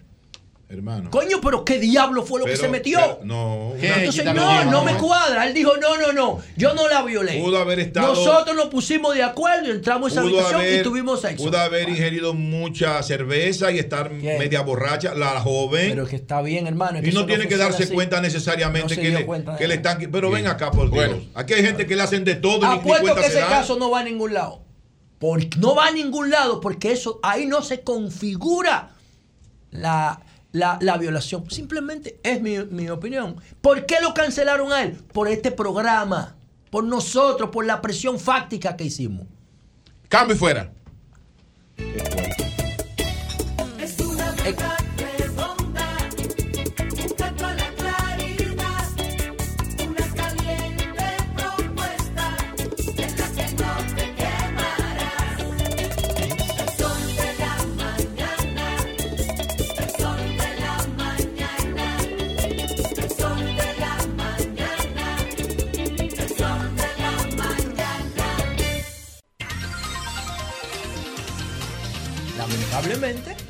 Bueno, señores, la, la FP Popular recibió un reconocimiento del Ministerio de Turismo y de la Asociación Nacional de Hoteles y Turismo de la República Dominicana, Zona Ore, en la categoría Inversionista Institucional Privado, destacando sus aportes al desarrollo del sector hotelero en la República Dominicana. El galardón fue otorgado por el ministro de Turismo, David Collado, y el presidente de Azonaore, que es David Gibre, en el marco de la celebración del Día Mundial del Turismo, que fue ayer, donde resaltaron la inversión realizada por AFP Popular y su respaldo en la expansión de la capacidad de hospedaje en el país, la apuesta por un modelo de turismo sostenible y la generación de miles de empleos desde el sector eh, turismo. Entonces, vamos a conversar brevemente con Lalo Grullón, el presidente de y amigo don Eduardo Grullón. AFP Popular a propósito de esta, de esta premiación. Buenos días, buenos días Eduardo, ¿cómo estás? Buenos días, ¿cómo están todos ustedes? Bien, bueno, muy bien, muy bien y, y Un contento. saludo a, a esa, a esa cabina de, de genios que tiene Antonio ahí. que me, si- me siento como en mi casa. Háblanos de esta, de esta, de esta, de esta premiación, Lalo. Bueno, eh, como tú bien dices, el ministro de Turismo, David Collado, y el presidente de Sonadores, eh, David Libre, eh, me comunicaron hace unos días eh, que me habían nombra- eh, nominado, nombrado para, para este premio, y obviamente nos sentimos muy contentos y halagados. Nosotros hemos tratado de diversificar eh, los fondos de, de que le manejamos a los afiliados y hemos hecho estas inversiones en diferentes propiedades de hoteleras, algunas en la construcción, otras operando ya, eh, como el Valladolid, eh, el Club Med en, en Miches, eh, San Regis, que está en Punta Cana. Tenemos eh, Macao, un proyecto que debe de empezar dentro de poco, eh, que es eh, un proyecto de mil y pico de habitaciones y empezando a crear eh, riqueza eh, y obviamente empleos directos e indirectos, que La- es lo más importante. Claro, es cierto que el, el monto ya que ha invertido la- las AFP pasa a los 230 millones de dólares. En el turismo. En el turismo. Eh, bueno, esos 230 son AFP Popular eh, y es un poco más, hay un proyecto que todavía no está, eh, que está en el pipeline, que es eh, Yaruya en, en Macao, que es un proyecto eh, que es sumamente importante, eh, viene una marca reconocida eh, muy importante para, para el país y ahí estamos hablando que pudiéramos tener unas 1.200, 1.500 habitaciones de tres años o menos. Eh, y ya tú sabes, eso genera empleos eh, en la construcción y ya en la operación del hotel. Y, y déjame decirte, no nos quedamos, o- obviamente, el turismo para nosotros es extremadamente importante, igual que Zona Franca. Tenemos inversiones ya en, en varias zonas francas. eh, Los teclados, oye. entre ellas, eh, entre ellas eh, ya la zona franca de, perdón, déjame cambiar de, Sí. Está la zona franca Nigua, que estamos duplicando su, su, su tamaño y, y proyectos que están, en, como dicen los muchachos, en el pipeline. Eh, Lalo, ¿hay la posibilidad después de, de inversión, eh, no solo de ustedes, sino de otras AFP, en estos proyectos de transporte que anunció el presidente eh, anoche y que se harían algunos con inversión pública privada, con a través de fiduciaria? Sí, eso se está eh, en procesos eh, de, de ese tipo de, inversión en, en dos proyectos grandes que el presidente eh, ha no ha, no ha invi- invitado y ha, apoyado en, en el sector turista. Y eso están en proceso. Todavía las inversiones definitivas no están hechas, pero sí hay compromiso del sector y particularmente de nosotros en seguir apoyando la creación de empleo y de riqueza para los afiliados en el sector hotelero. Eh, José. Vi un acto, Eduardo, en la embajada dominicana en Washington entre la corporación AES, el grupo Linda y un fondo que yo desconocía que se llama AFI Popular, lo digo honestamente, no lo conocía. Um, un, un acto que se firmó en presencia de la embajadora Sonia Guzmán, ah, una transacción regional que incluye la expansión de una alianza estratégica, dice la nota, entre el grupo Linda, AFI Popular y la corporación AES. ¿En qué consiste eso y cuáles son las pretensiones de este acuerdo? Bueno, parte de, las inversiones que hacemos en, en la AFP se hacen a través de la AFI, eh, AFI Popular, AFI Universal y varias empresas. Son instrumentos que utilizan las AFP para poder hacer las inversiones. En este caso, eh, fuimos invitados por Felipe García, su grupo Linda, a participar. Ustedes saben que ellos son accionistas en el grupo AES y a una participación eh, de, entrada a las inversiones de ellos, es decir, la inversión de AES, la cual en este caso se hizo a través de, de la AFI Popular y nosotros fuimos la, la AFP que participó en el fondeo de esta adquisición con una segunda fase, si Dios quiere, eh, en comprar un, un poco más de, de esa inversión. Ahora es un Esa inversión, 5%, ¿verdad? Correcto. Eh, si Dios quiere, vamos a subir a, a un 10.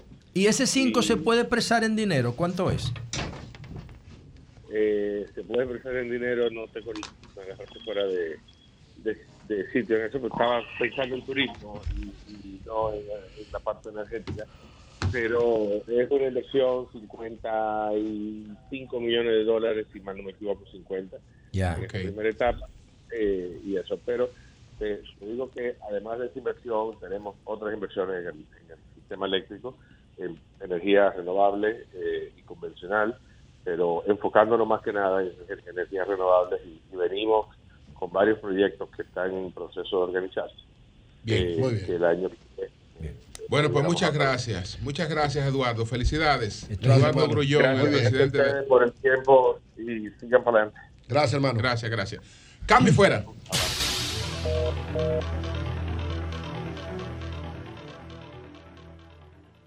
Son las 8.49 minutos. Buenos días, José. Adelante. Bueno, gracias, Julio.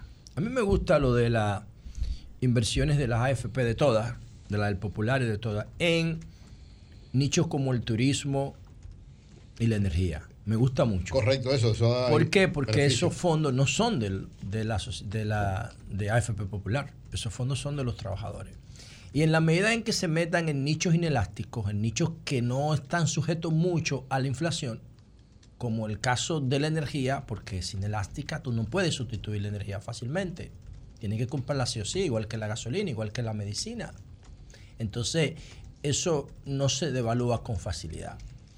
Eh, y me gusta lo del turismo porque la tendencia es que en tiempo de paz la gente viaja más, la economía crece más y la República Dominicana tiene garantizado ahí eh, la estabilidad de esos dos sectores. Me gusta lo que yo creo que hay que ponerle un tope a la capacidad que tiene el gobierno de coger los cuartos prestados de la AFP. Porque eso sí se vuelve mierda. Cuando el gobierno lo coge prestado, se- ese dinero se devalúa y la tasa de interés que paga no cubre la devaluación del dinero. Y, ahí, y eso sí afecta a los trabajadores. Pero, pero para mí, la mayoría de los fondos deberían invertirse en nichos como el, el turismo o la energía, que son nichos muy confiables y muy estables en el tiempo. Miren, señores, par de cosas. No sé si ustedes han notado, no sé si ustedes han notado que están muriendo muchas personalidades ahora. Eh, en este año o en este mes, en este semestre, en estos días, como quiera. Obviamente hay casos que retumban, como el de don Álvaro, pero yo estaba haciendo cuentas ayer, no estoy contando muertos ni nada de eso, pero yo, cuando yo hablo de alimentación inteligente, que no es el caso hoy, porque lo hago los lunes, yo no estoy pensando en mi presente, yo estoy pensando en mi futuro a 30 años. ¿Por qué? Por lo que yo voy a decir ahora, para que usted vea lo importante de esto. Ah, bueno, está el caso de don Álvaro, está el caso más reciente que es el doctor Hannah Taktuk, que yo lo veía siempre hablando con Julito Jacín de, de medicina, que los dos son médicos en el programa de don Julito Jacín, que falleció creo que ayer el doctor Hannah Taktuk. Creo que tenía 90 años. creo. Bueno, está el caso de Aníbal de Peña, el, el- uno que es cantante, ¿no? Sí, Aníbal de Peña. Peña. Vivía en- fuera en del país. Falleció. Está el caso de el juez de la Suprema Corte de Justicia, Juan Viaggi Lama. También tenía casi 90 años. Tenía sí. 77 años. Ah, 80 años. sí. Te- está el caso de el amigo nuestro, el constitucionalista eh, Aníbal López, Aníbal López, sí. que falleció. El caso del periodista Fernando Civilio, que yo lo conocí, hice mi primera opinión en comunicación Tenía con él. 76 años. Falleció. El caso de Bárbara Bosch. Tenía 84 años de edad. Y me quedo ahí. Pero hay más. Eh, Hay más. Hay otro. el- ¿Cómo se llama el que cantaba bachata? Que era que tenía una letra sucia. Blas Durán. Blas Que falleció también. Tenía Tenía, también como, 80 sí. años casi. ¿Por qué es importante? Todo esto, ustedes ven el promedio, anda 78, 80. ¿Por qué esto es tan tan importante? Porque el cuerpo humano es tan maravilloso que aún que tú estés molido por dentro, el cuerpo humano funciona. Entonces, hay una característica de la mayoría de estas figuras. La mayoría de estas figuras que a sus familiares le mandamos respeto Mira, y Juan solidaridad. Lama, perdón, eh, 71 años tenía Mm. cuando falleció. Ah, yo pensé que era 77. No, 71 Pero, años. ¿cuál es la capacidad de nuestro cuerpo de que nos mantiene con vida a, pensar, a pesar de que por dentro estemos hechos un desastre, hechos un desastre? Y ahí está la clave. ¿Por qué yo digo esto? Bueno, yo conozco de estos perfiles que están acá, del de Hanna Tactú, Don Álvaro, Aníbal de Peña, Aníbal López, Juan Viallilama, Bárbara Bosch. Yo conozco tres casos con detalle. ¿Y cuál es la característica común de estos tres casos? Tenían más de 10 años enfermos. ¿Eh? Atención aquí. Tenían más de 10 años enfermo en promedio. De hecho, conozco un caso que tenía 15 años enfermo. Y seguían viviendo. Algunos incluso seguían trabajando, otros no. Entonces, esa es la clave que nosotros tenemos que poner atención. ¿Qué hago yo vivo con oxígeno y un pamper? Porque no puedo ni ir al baño. No tengo control de los esfínteres. ¿Qué hago? ¿Qué hace una gente con eso? Eso no sirve, eso no es calidad de vida. Lo importante es que usted tenga 80 años, usted siga siendo funcional. ¿Y cuál es el problema si tú no te cuidas? Que tú puedes durar 80 años, pero vas a durar 80 años arrastrándote, dependiendo de los demás, sin saber el nombre de tus hijos, de tus nietos, de tus animales, de la llave de tu casa, de la clave de tu teléfono, porque te revienta el Alzheimer por el exceso de consumo de azúcar. Eso es lo importante de esto. Todas estas personas, ¿qué tiene de positivo? Que alcanzaron por encima del límite de esperanza de vida de República Dominicana. Creo que está en 73 años ahora. La, todos, la, mayoría, solo uno no lo superó. La esperanza de vida. Pero ¿qué tipo de vida? ¿Qué tipo de vida? Personas que toditas, todi- todas tenían acceso a la información. Ahí no hay un pobre porque los pobres no salen en la prensa cuando se mueren. Pero yo supongo que eso me, me sirve a mí para hablar de promedio. ¿Cuál es la característica que todos vivieron, pero no vivieron sus últimos años con calidad? Terminaron arrastrándose dependiendo de sus familiares. Eso es lo importante.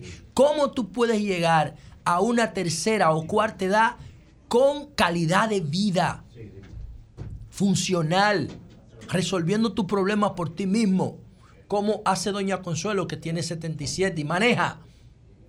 Y hace todas sus cosas ella misma, que aprovecho esta oportunidad para desearle la mejor recuperación posible.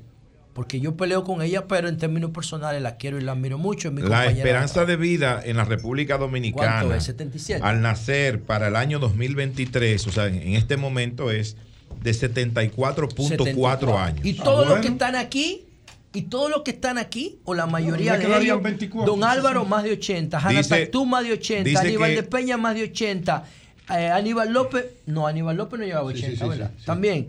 Eh, Fernando 70 y Civilio más de 80, No, no, Bárbara no, Bosch 70, 80, 70 y pico. Bárbara Civilio. 84. 85. Entonces ellos alcanzan y sobrepasan la esperanza de vida. Pero dice aquí, Pero Julio, ¿dónde viene digo, el perdón, problema? José. que no la alcanzan con calidad. Cifra, eh, esos 74.4 años de esperanza de vida, cifra inferior al promedio de la región de las Américas. Mm. Dice. Bueno. Fue, fue Carolina que murió. No, Ay, como coño, hay, no fue Bárbara. Como hay otra Carolina. hija, Barbarita, Carolina. para que no se confunda. Barbarita. Carolina. Sí, Fue yo Carolina, conozco a. Barbarita. Mucha salud y vida, Bosch. Barbarita. Así es. Bueno, pero el tema es, eso es posicionamiento, porque la que está posicionada es Barbarita en los medios. Por eso yo dije Sí, eso. pero Entonces.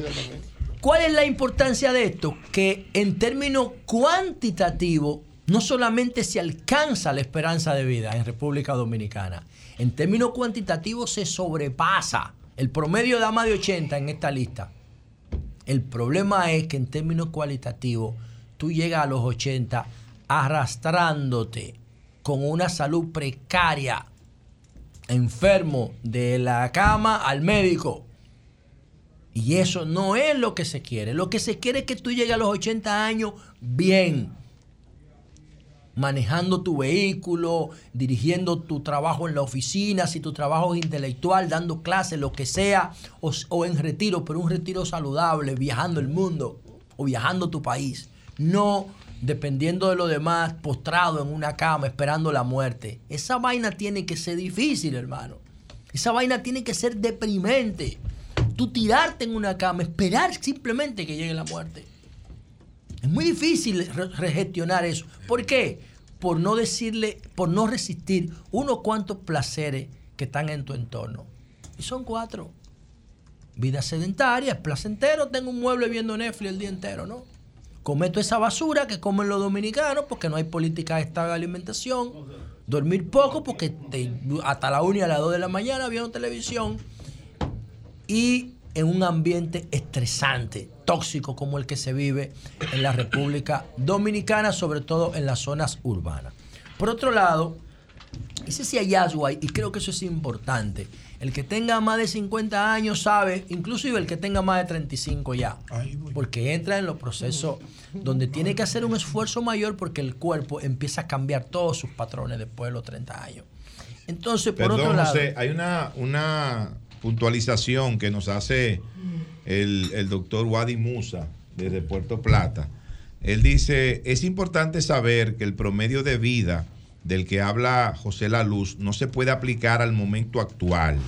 Es esperanza de vida al nacer. Es decir, cuando uno nace, es ahí que se debe conocer cuál es la esperanza de vida que nos corresponde. Los que nacen ahora en el 2023 tienen una esperanza de vida de Bueno, 74.4 en- en- eso- años. Entonces, eso que yo no estoy muy de acuerdo con eso, pero no estoy de acuerdo con eso porque tú no. Si es hombre, si No, es no, mujer, un poco no. más. Son, son de muchas variables que intervienen, pero lo que significa que la esperanza de vida al nacer del que tiene 80 ahora, del que tiene 80 ahora, Hay que ver cuál era el hay nacer. que ver cuál era nacer, porque recuerden ustedes No- que. no es al morir que se No, en el nacer. 1900, en el año 1900 la esperanza de vida era 50 años.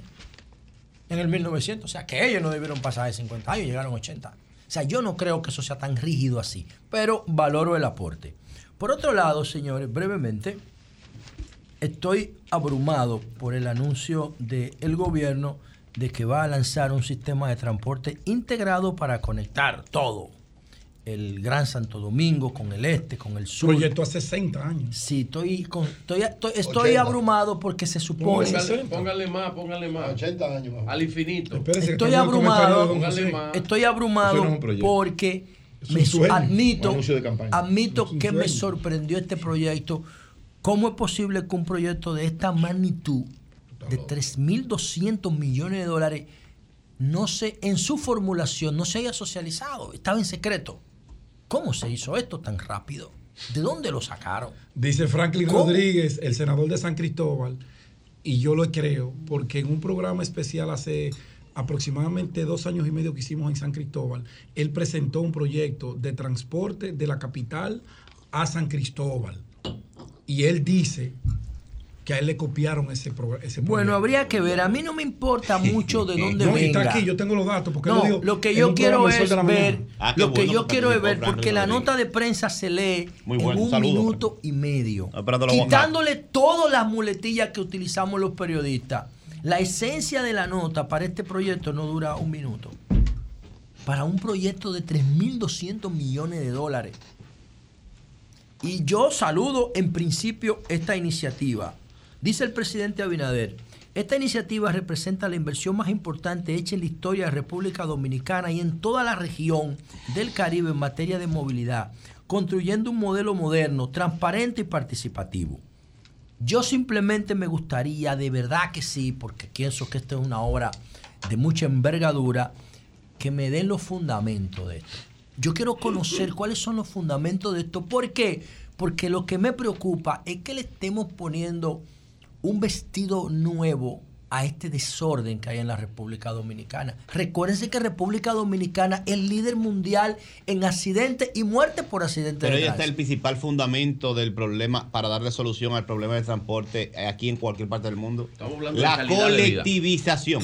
No, Sí, o sea, vamos en- por partes. Vamos- vamos- cualquier vamos- criterio técnico, vamos el por principio partes. es la colectivización. Vamos por partes, porque tú no usas un vehículo privado solamente por estratificación, por lujo, por placer.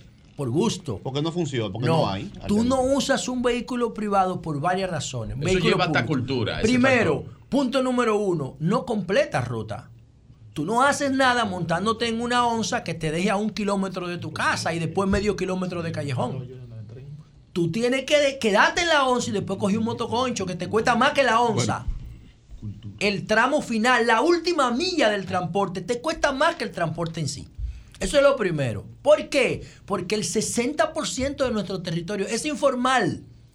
Y por eso las rutas de transporte no se completan, porque hay lugares inaccesibles. Punto número uno. Punto número dos, la seguridad. Lo ideal sería, miren señores, yo les muestro a ustedes mi registro de actividad física de cuando fuimos a Nueva York. Y yo estoy por encima de 10 mil pasos los, los días que fuimos a Nueva York. Yo en dos días. Oye, en un día me metí 16 mil pasos. El promedio mío son 6 mil en República Dominicana. Porque está Nueva York y te invita a caminar. Claro. Igual que Madrid. Ah, pero ¿cómo tú caminas? Aquí te atracan. O sea, ¿cómo tú caminas? Una mujer que sale de una zona franca con un celular en la mano y una carterita, le quitan el sueldo. Entonces, el otro factor que, que, que te evita en la transportación colectiva es la inseguridad. También la cultura del sedentarismo. La gente no entiende el valor de caminar. Don Álvaro siempre me decía, mi hijo, los pies son los pedales de tu corazón. Porque don Álvaro era un caminante. Caminaba siempre, incluso dentro de la emisora. A la gente no tiene cultura de caminar y no sabe lo maravilloso que es eso. Entonces a mí me preocupa que se le quiera poner un traje moderno a este caos antes de organizar el caos. Y como no tengo los fundamentos, no sé si eso lo incluye también, no sé si eso lo incluye, yo quisiera ver más datos. ¿Quién está al frente o detrás de este proyecto que nosotros lo podamos invitar a Sol de la Mañana para que venga a explicar el alcance, Lo- lo vamos a invitar, los lo objetivos, los fundamentos. Sí. de dónde viene el estudio y cómo esto se mantuvo en tanto misterio que de repente sale como si lo sacaran de un sombrero de un mago. ¡Fua! 3.200 millones para enfrentar una situación que, repito, es de las más caóticas del mundo en materia de tránsito. Ni siquiera la India, que es uno de los caos más impresionantes que yo he visto, se compara con los indicadores de desorden de tránsito que tiene la República Dominicana. Y por último, Julio, en lo que Julio leyó, que lo leí completamente a propósito, en medio de un maldito tapón, que estaba escuchando que Julio decía que solo el 2% usa motoconcho. Tan loco. No, es más amplio. Pero ¿cómo tú Uf, me vas no. a decir a mí No es real. que tú tienes medio Al millón, loco. tú tienes medio millón de motoconchitos organizados y que solamente el 2% lo que se transportan públicamente Pero tú ¿Están vas a tener que ir a los locos? principales barrios del ¿Están país. locos? O sea, eso yo no lo eso La yo- ruta alimentadora yo del lo- transporte dominicano eso yo ni lo la constituyen los motores. Eso yo ni lo discuto. Y dice taxi un 2%. Yo no creo que, que sea el tampoco. motoconcho sea el Más alto. 2% del país. Pero por Dios. Entonces que- ahí, léelo ahí, Va- Julio. Vamos a ver. creo Léelo, que- búscalo ahí. Creo que cuando hablamos de la. de Yo la estoy partiendo de lo que dijo Julio, ¿eh? Porque yo nada más tengo una noticia de prensa que no habla de nada yo también tengo una de todos los prensa. datos ahí Le es voy a Julio. lo estuvimos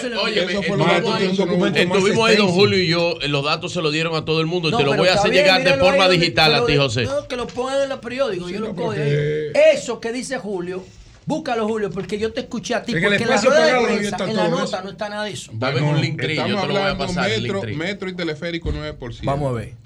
Autobuses 13%, taxi 2%, sin motoconcho 3%. Dime. No, no, no, no. A Taxi pie, no. Díganme ustedes. A pie Ah, 21% y otros un 1%. Ahí tiene la pregunta que se le hizo, si fue, ¿cuál es el principal medio? Pero eso no es una pregunta. Eso es parte, del, eso es parte del diagnóstico. Pero el diagnóstico ¿No no es una pregunta. No, et- estos son, eh, esta es la demanda de viajes por tipo de transporte. La de- ese es parte del De- diagnóstico. demanda de viajes por tipo de transporte. Entonces, vehículos privados, 42%.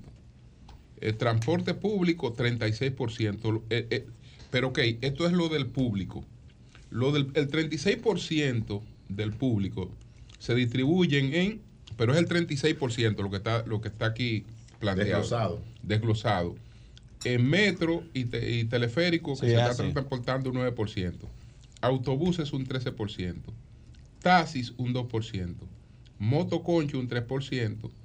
A pie un 21%. No, pero ¿y quién fue que hizo ese análisis? No, pero la- son técnicos y tienen... Un eh, ¿Y tú crees eso, son- Julio? Bueno, son técnicos, yo tengo que No, creer. no, olvídate Yo de te- lo técnico, la te- lógica, yo el tengo- sentido yo tengo- común. Yo tengo No, que hay porque son- Un porque- 3% porque- que pero en un Suiza- técnico dice uno, no, uno No, tiene no, sus dudas. no, Pero tú no, tienes no, un y cerebro uno ve una realidad ¿cómo te puede diferente. Es como ¿Cómo el te tema de la inseguridad. Vamos a invitar- yo ¿Cómo alguien te puede decir yo a ti que Guacalito tiene dos pisos?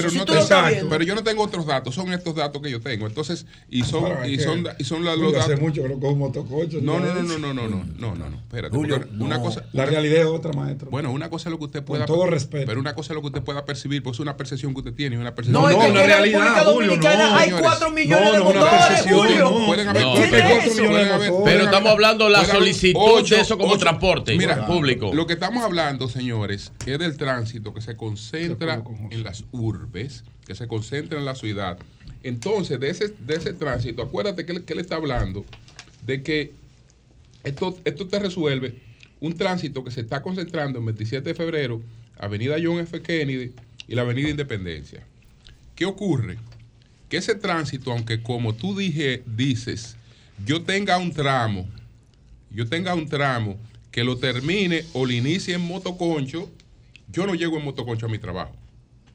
Es decir, a la parte donde, do- do- donde estamos hablando de descentralizar y de, y de resolver el problema, la gente no llega en motoconcho. Tú pero puedes- la ruta ya lo usaste, pero ya lo usaste, Tú- Julio, ya lo usaste. Bueno, pero que no llegas ahí, pero está Si pero- no lo usa, no llega a tomar el transporte No, no lo usa. Tiene No que lo usarlo usa. obligado en la última la La pero no es el, medio principal. Entonces, No es el el- medio el- lo, principal. que, lo que se está, lo que, lo- porque lo que están hablando Por eso pregunté cuál fue la pregunta. por la distribución en, kilómetros recorridos. Claro. Organicen, claro, en distancias recorridas. miren ¿Cuál es este el con esto yo de mi parte en la distancia Miren este recorrida? dato para que ustedes vean Porque eso por está qué una a mí ruta limita- ese 2% alimentadora. me parece inverosímil. Nadie coge un motor desde su casa a su trabajo. Miren José. este dato. Sí, hay- hay- hay una Totalmente. parte que lo hace. Pero por eso mismo. Pero Entonces, eso eso mínimo. tiene que ser Pero- por pero- los eso- kilómetros por eso- recorridos. ahora, Por tenemos los que hablar, por eso- dime, dime si hay alguien, si ustedes creen que más de un no, no. 3% llega al, al polígono central del motor. Ustedes No, saben que además, no. tenía- Al revés, al revés, la- es cuando No, sale, no es Julio, verdad. es cuando sale. Bueno, pero pero es yo, otra pero cosa. miren este dato. Es otra cosa. El Miren motor este Uber ahora se usa Eh, más que el taxi. no, eso no es verdad. No, no, no, señores, Eso no. no es Ah, verdad. ya, Libre de ya, la- el no ciencia no funciona así. pero que no es así. La ruta transporte, Pero bueno, señores,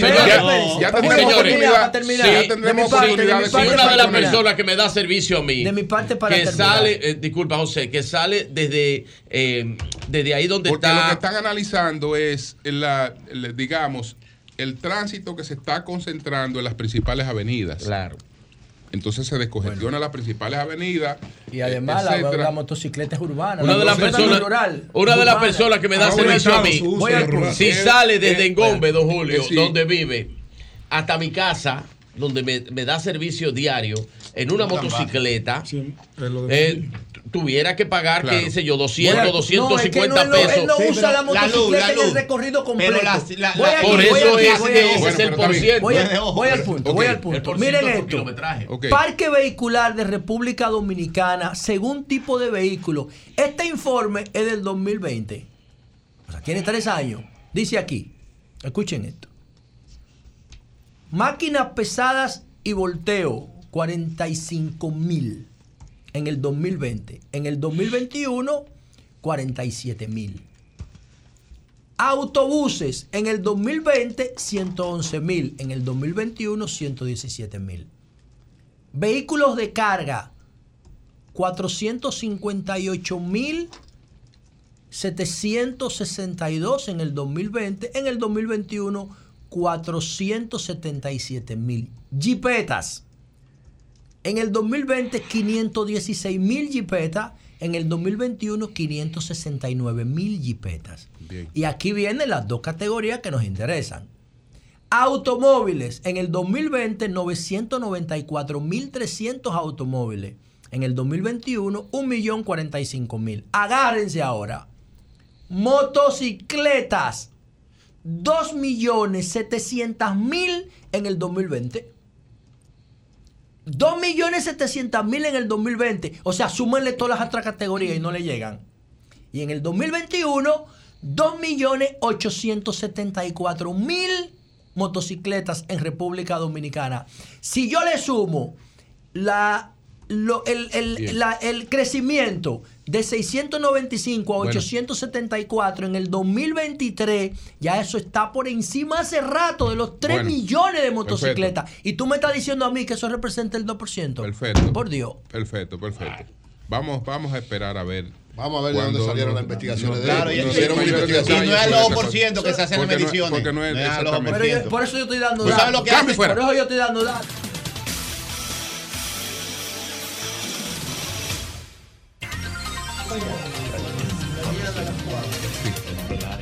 Bueno, señores, son las 9, son las 9, eh, 18 minutos. Con nosotros está Magín Díaz. No escuché. Ya no hay patrocinio no, ni nada. no escuché la presentación. Se colocó lo la presentación, Lea. ¿Y qué es lo que pasa? La fanfarria para Magín. Lea, vamos a colocar la presentación. Magín estaba de vacaciones y los patrocinadores no pagan si no vienen. Eso. El Nostradamus de la economía dominicana. Bueno, no sé qué está pasando. Y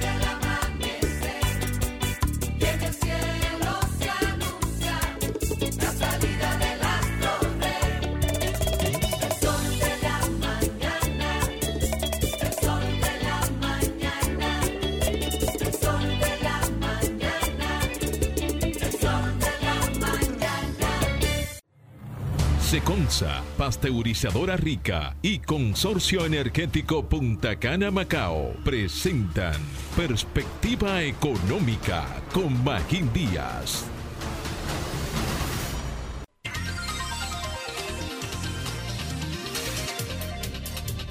Ahora sí, son las 9, 19 minutos. Magín Díaz está con nosotros. Magín, ¿cómo estás? Muy bien, encantado de estar aquí otra vez. Bienvenido a tu casa. Bueno, Magín, el presidente Abinader dice que el próximo gobierno eh, tiene que hacer una reforma fiscal, sea de quien sea ese próximo gobierno.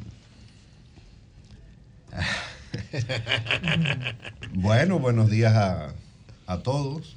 Eh, sí, efectivamente, el, el presidente dio una entrevista bastante larga hace un par de semanas eh, y habló, bueno, como un hombre de Estado. O sea, él dijo, "Eh, aquí hay elecciones, todos lo sabemos, pero gane quien gane, hay que hacer un ajuste fiscal.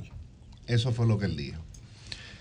Ahora yo dividiría la respuesta en dos. O sea, ¿Qué es un ajuste fiscal?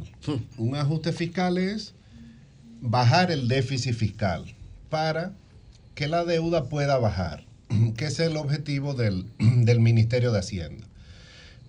Ahora él dijo, el gasto tiene que aumentar. tiene que aumentar en, salud, seguridad ciudadana y en infraestructura. Mencionó eso sobre todo. Eso significa entonces que ha- hay una sola forma de hacer el ajuste, es subiendo los ingresos. Porque la otra forma, que es bajando el gasto, ya el presidente la descartó. Entonces, básicamente lo que él dijo es, necesitamos más ingresos, eh, porque necesitamos más gasto. Ahora, eso le crea un problema al Ministerio de Hacienda. ¿Por qué? Porque si se hace una reforma y toda esa reforma se gasta, vamos a estar con el mismo problema de hoy, porque el déficit no va a bajar. Entonces, si se hace una reforma, digamos, de 100 mil millones de pesos y se gastan 100 mil millones de pesos, el déficit y la deuda se quedan igual. Entonces, yo creo que ese va a ser el debate el próximo año. Si vamos a hacer una reforma para bajar la deuda o si no la vamos a hacer. O si la vamos a hacer para gastar más. Si ese es el caso, porque el político siempre quiere gastar más, porque se necesita, yo creo, yo creo que es razonable gastar un poco más, pero si toda la reforma se la lleva el gasto, entonces la deuda va a seguir subiendo. ¿Por qué? Porque el déficit estructural de esta economía es más o menos 3.5% del PIB, que es el déficit que va a ser este año más o menos, y el próximo año también. Con ese déficit la deuda no baja. La única forma de que baje, si ese es el déficit de ahora en adelante, es que la economía crezca 8 o 10%. Entonces, el debate el próximo año va a ser más complicado de lo que la gente piensa. Si tú vas a hacer una reforma para gastar más o para bajar el déficit, ese va a ser el debate. Si lo gastamos todo, entonces en dos o tres años más habrá que hacer otra reforma. Ese va a ser el gran debate el próximo año. Bien, licenciado Magín Díaz, me gustaría saber, ya apenas faltan tres meses para concluir este año 2023, falta octubre, noviembre y diciembre. Eh, ¿Cuál es la proyección en este momento? Usted ha ido hablando de ella en otros momentos aquí en el programa, pero ¿cuál es el- la proyección del crecimiento económico en este momento para el año 2023? Si tiene cifras oficiales de- del Banco Central de la República Dominicana, ya que este mes está terminando. Eh, bueno, un amigo por ahí dijo que yo era el Nostradamus de la economía. Eh, yo creo que la proyección más razonable ahora mismo es entre un 2 y un 2.5%. Eh, el Banco of America, que hace unos reportes mensuales, dice está estimando un 2%, 2%. y el gobierno está estimando un 3%. Ahora, entre enero y julio apenas crecimos un 1.4%. Eh, eh, todavía no tenemos el dato de agosto, pero yo creo que eso es lo razonable, un crecimiento de alrededor de 2,5%. O sea, que la economía irá creciendo un poco más, pero no para alcanzar un crecimiento del año de 3, 3,5%.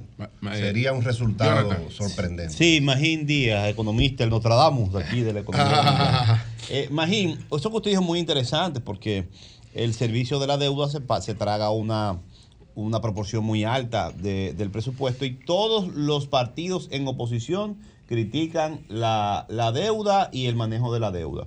Esto implicaría, esta reforma fiscal entonces, un acuerdo político amplio para que todos los partidos apoyen la reducción de la proporción de la deuda. ¿Sería así? Porque ningún, ningún político en el poder se va a atrever a hacer una reforma fiscal, tener más recursos y gastarlo y no gastarlo. Habría que hacer un compromiso entonces nacional, además de la reforma, para reducir la deuda con la reforma. Bueno, que la, la deuda no se reduce con un acuerdo. La deuda se reduce si tú bajas el déficit. Entonces, el acuerdo sería para ver qué tipo de reforma. Lo ideal es que sea un acuerdo de todas las fuerzas políticas y sociales, no un consenso 100%, porque eso es imposible. Aquí se habla mucho de la, de la mejor reforma que se hizo, que fue la de Balaguer en el 92, eh, hace 30 años, pero hubo dos características ahí. Primero, el consenso que hubo lo detonó una crisis macroeconómica gigantesca. Entonces queremos evitar llegar a esa crisis. Marlene. Y segundo, cuando no se ponían de acuerdo, Balaguer tiró una parte de la reforma por decreto. Y ya eso no, eso no se puede hacer en esta época. Entonces, eh, yo creo que va a ser una reforma compleja, pero si queremos bajar la deuda pública y la carga de la deuda, porque el- al paso que vamos, ya la, los, los- solo los intereses van a ser casi equivalentes al 4% del PIB, lo mismo que educación. Entonces, la única forma de bajar eso es subir los ingresos y gastar un poco menos. Hablaba en, en principio de reforma fiscal, ajuste fiscal. En torno a esto, me gustaría saber su opinión sobre un debate que ha surgido por el proyecto presentado por el senador Victoria Yep para exonerar eh, y ofrecer incentivos para construcción de marinas y adquisición de yates. Él dice que es vital desarrollar el turismo náutico y que hasta el momento el Estado no ha recaudado por eso, o sea, no se va a sacrificar de nada.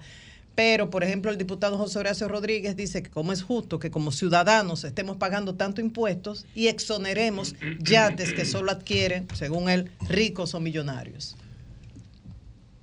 Mira, hay varias cosas. Lo Es el, es, es el tipo de, de- de soluciones, exoneraciones a, a productos de lujo como los yates. Vamos a ver No. qué dice. Mira, Nostradamus. lo primero es que todo ese tipo de leyes que se aprueban dando exenciones violan la normativa vigente. Porque en el año 2012, en la reforma fiscal, se aprobó un artículo que dice, cualquier ley que cree nuevas exenciones tiene que tener como contraparte los nuevos impuestos para compensar esa pérdida. Eso lo dice una ley del año 2012 en el país que no se ha cumplido. Entonces, cualquier ley que, que La, aprueba 200 la exenciones... 253-12. Correcto. Y el Ministerio de Hacienda, para reforzar más eso, en la ley de responsabilidad fiscal que sometió este año, puso un artículo similar. Yo me imagino que es para quitarse presión de todas esas leyes que se están aprobando. Eso es lo primero. Lo otro que yo diría es que no hagamos temas individuales. Vamos a agarrar el próximo año, cuando sea, y vamos a reformar el sistema tributario. Pero lo que está pasando es, bueno, cada sector trata de poner su ley. Entonces vamos a discutir todo eso en un gran marco. Ahora, yo creo que aquí hay un potencial para una industria de yate, ¿verdad? Porque somos un país turístico y eso. Pero los impuestos que tienen son tan grandes que nadie lo trae. No, no hay, hay yates, pero no están registrados acá. Entonces tal vez lo que hay es que poner un impuesto, digamos, razonable, porque ahora eh, es un impuesto prohibitivo. Lo que hace la gente rica, bueno, lo registra en otro país y lo trae aquí. Entonces, Viene como tal- un tránsito. eh, Igual claro. pasa con los helicópteros. Eh, exacto, entonces eso fue lo que pasó en la reforma del 92, que había bienes que tenían impuestos 100%. Bueno, nadie Bien. lo traía, Eury- vamos a ponerle Eury- mejor. No, y guía. además- además Imagín- aleja- ah, pero Julio quiere de- cortar rápidamente. Imagín, partiendo del hecho de que el mercado de Haití es nuestro segundo mercado en importancia después de Estados Unidos en términos de venta de productos, este cierre de la frontera y el que no haya transacciones comerciales podría de alguna manera afectar esa perspectiva de, ¿verdad? de que pueda crecer más la economía o de que afecte... Pero eso es coyuntural. Mira, No, pero- el, Eso no es. el tema es que el cierre desde el punto de vista económico no es sostenible. Pero eso es coyuntural. Claro, entonces Sí, eso, pero afecta. ese cierre puede durar, para mí va a durar dos o tres semanas más como mucho. ¿Por qué? El comercio registrado es de mil millones de dólares, pero hay un estudio que hizo el Banco Central que estima que hay un comercio informal que puede ser 40, 50% de eso. Ese comercio de bienes. Entonces ahí ya tú tienes 1.500 millones de dólares. Tú le sumas el transporte de carga, de pasajeros y transporte aéreo, fácilmente el comercio es 2.000 millones. Con un agravante. eh, esa producción que va a Haití tú no la puedes colocar en otro mercado en dos o tres semanas. Porque hay- para tú exportar eh, Claro. productos agropecuarios hay medidas eh, Fitosanitarias. fitosanitarias, etcétera. Entonces, y de logística. No va a tener impacto en el crecimiento porque la medida no es sostenible. Entonces, en un par de semanas se va a tener que abrir. ¿Cuál es el porcentaje de la deuda de la República Dominicana en este momento con respecto al PIB? llegó a, cuando tú sumas el Banco Central, que tiene deuda, llegó a 69%. Mamacita. Como el banco, como crecimos mucho, 2021 y 2022 volvió a bajar en términos relativos y está cerca de 60%, del PIB, incluyendo el Banco Central. Estamos en rojo, porque Sí, son- de 50 sí. Ahora, en en, como el PIB va a crecer poco, va a subir como porcentaje Sí, del PIB 60 este año. eso. Ahora, en dólares, la deuda del gobierno, en dólares, todos los años sube 5 mil o 6 mil millones de dólares. Porque tenemos un déficit de 250 Sí, pero lo que, mil millones de lo pesos. que siempre se ha dicho para excusar el hecho de tomar tanto dinero prestado es de que estábamos por debajo de un 50% del PIB, o sea, la- el, el endeudamiento con relación al PIB, que estaba por debajo de No, 50. Bueno, lo que pasa es que los gobiernos tiempo. cuando van subiendo el umbral, porque antes el objetivo era que estuviera por debajo de 40, ahora el gobierno dice, no, es 50. Bueno, la del gobierno está en 50, más la del Banco Central está un poco por encima del 60%. Pero como hay déficit todos los años, la deuda crece en dólares o en pesos. Porque el déficit del gobierno es 250 mil millones, tú le sumas el déficit del Banco Central, que es más o menos 50 mil, más o menos en promedio, la economía opera con un déficit fiscal de 300 mil millones de pesos. El, el plan que lanzó anoche el presidente eh, es de unos 3.200 millones de dólares. El, el- El de transporte. El, de transporte, que se- sería más o menos en cuatro años. Entonces, eh, ¿qué piensa de esto? Eh, Bueno, el país necesita infraestructura. 3.200 millones, vamos a redondear, eso es como tres puntos del PIB en infraestructura en cuatro años. Parece razonable. Ahora, la parte que es privada, bueno, hasta ahora no ha habido alianza pública-privada, básicamente. O sea, lo que hacen los países es hacer la inversión en infraestructura. Eh, y aquí la, la inversión en infraestructura en los últimos años promedia de entre 2 y 2,5 del PIB. Un país como estamos nosotros con ese nivel de gasto público en infraestructura no se va a desarrollar. O sea, vamos a crecer y eso, pero con baja calidad de vida, porque la infraestructura pública básica la tiene que hacer el gobierno. Y para eso tú necesitas una inversión pública anual de 4% del PIB, por lo menos. Entonces, la única forma de hacerlo es eh, aumentando los ingresos. Esa es la única forma. Entonces, yo creo que por lo menos hay un plan, eh, pero dada la restricción presupuestaria, yo no veo el dinero de dónde hacerlo ahora mismo. Bien. Bueno, pues son las 9.33 minutos. Gracias, Magín. Cambio y fuera. 9.43 minutos. Buenos días, Jonathan. Adelante. Muy buenos días, República Dominicana. Saludos para todos los hombres y mujeres de trabajo que nos honran con su sintonía. ¿Tú escuchaste allí? Saludos al equipo de producción y a todo el panel. No, no, no. Como el transporte Saludar, es un tú bien escuchaste común, voy a hablar del nuevo sistema integrado de transporte y vuelvo a posponer mi tema de Abel Martínez para eh, aprovechar la oportunidad que me ha dado Nayi Nayi Chaed, te dio un fundazo. hablando del alcalde Manuel Jiménez y las primarias y voy a tomar esa oportunidad que le agradezco a Nayib porque no quería hablar mucho de ese tema en estos días. Postergo de nuevo lo de Abel. Eh, mi, Ah, mi- bueno, mi agenda, pasar de moda. mi agenda la dirige Nayib. eh, en los últimos días. Me está dirigiendo, muy efectivo Nayib, en su Nayib. estrategia. Me saca de, Nayib de- aprendió, de foco. Maestro Nayib Shaede. Y ya un amigo. Tengo esa dicha. Ah, te dio duro. Eh, el sistema integrado de transporte. Ustedes que nos escuchan, que ven televisión, series, lo que han viajado, lo que no han viajado, y por el sentido común saben que el, el elemento o uno de los elementos fundamentales, indispensables para mejorar la vida de la gente en el transporte es la colectivización. Porque un tapón de 60 vehículos se resuelve con dos autobuses. En cualquier esquina, dos autobuses. O de, hasta de 100 vehículos en algunas ocasiones, con dos autobuses. Ocupan el mismo espacio que, que 100 vehículos que van manejados por una sola persona y van vacíos por lo regular. El 36% de los dominicanos, según esto- estos datos, en este gran casco urbano que incluye San Cristóbal, utiliza el transporte público. En los dominicanos, según la encuesta en hogar, el 17.5% de nuestros ingresos salariales, los que están asalariados, se van solamente en el servicio de transporte. Es una barbaridad. Casi el 20%. Imagínense, después tienen que sumar la casa. Muy alto el costo del transporte para transportarnos y de mala calidad. Y además, estaba buscando el dato, no lo encontré, pero recordaba, estaba viendo, eh, tengo de memoria de años anteriores que un dominicano promedio en el casco urbano se pasa dos horas y algo de su vida en el transporte para recorrer dos o tres kilométricos viejos.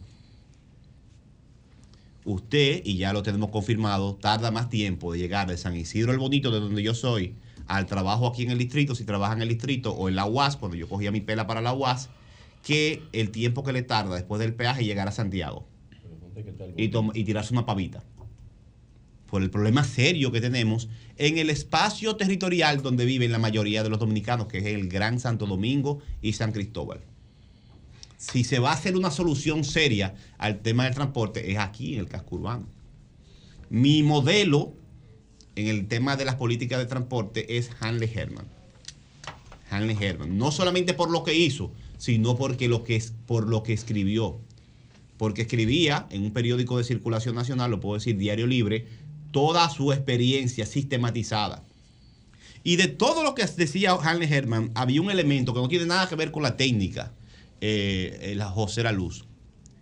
Es la disciplina y la aplicación de la ley. Si no se aplica la ley y se enfrenta a la corrupción, no importa el sistema. Incluso los principales obstáculos que encontraba, los más grandes obstáculos que encontraba Hanley Herman en su política de ordenar el caos era la corrupción y los intereses de los funcionarios. Así es. Y lo puso por escrito. Y lo puso por escrito. No era la, preparación de los AMEX, los corredores, la OZ, nada de eso. Él decía, es que yo iba donde el presidente, teníamos una agenda y por detrás había otro grupo haciendo otra agenda de búsqueda de negocios. Está escrito. Y no voy a abundar en eso, de los detalles. Pero lo escribió Hannes Herman. Porque el trabajo técnico es indispensable, pero si el poder público no está al servicio de la gente, se corrompe y se daña todo. Casi el 20% del dinero que gastan los asalariados se ve en transporte. Este sistema integrado de transporte es una buena noticia para corto, mediano, largo plazo. Y creo que es la ruta indispensable de que debe seguir toda la clase política.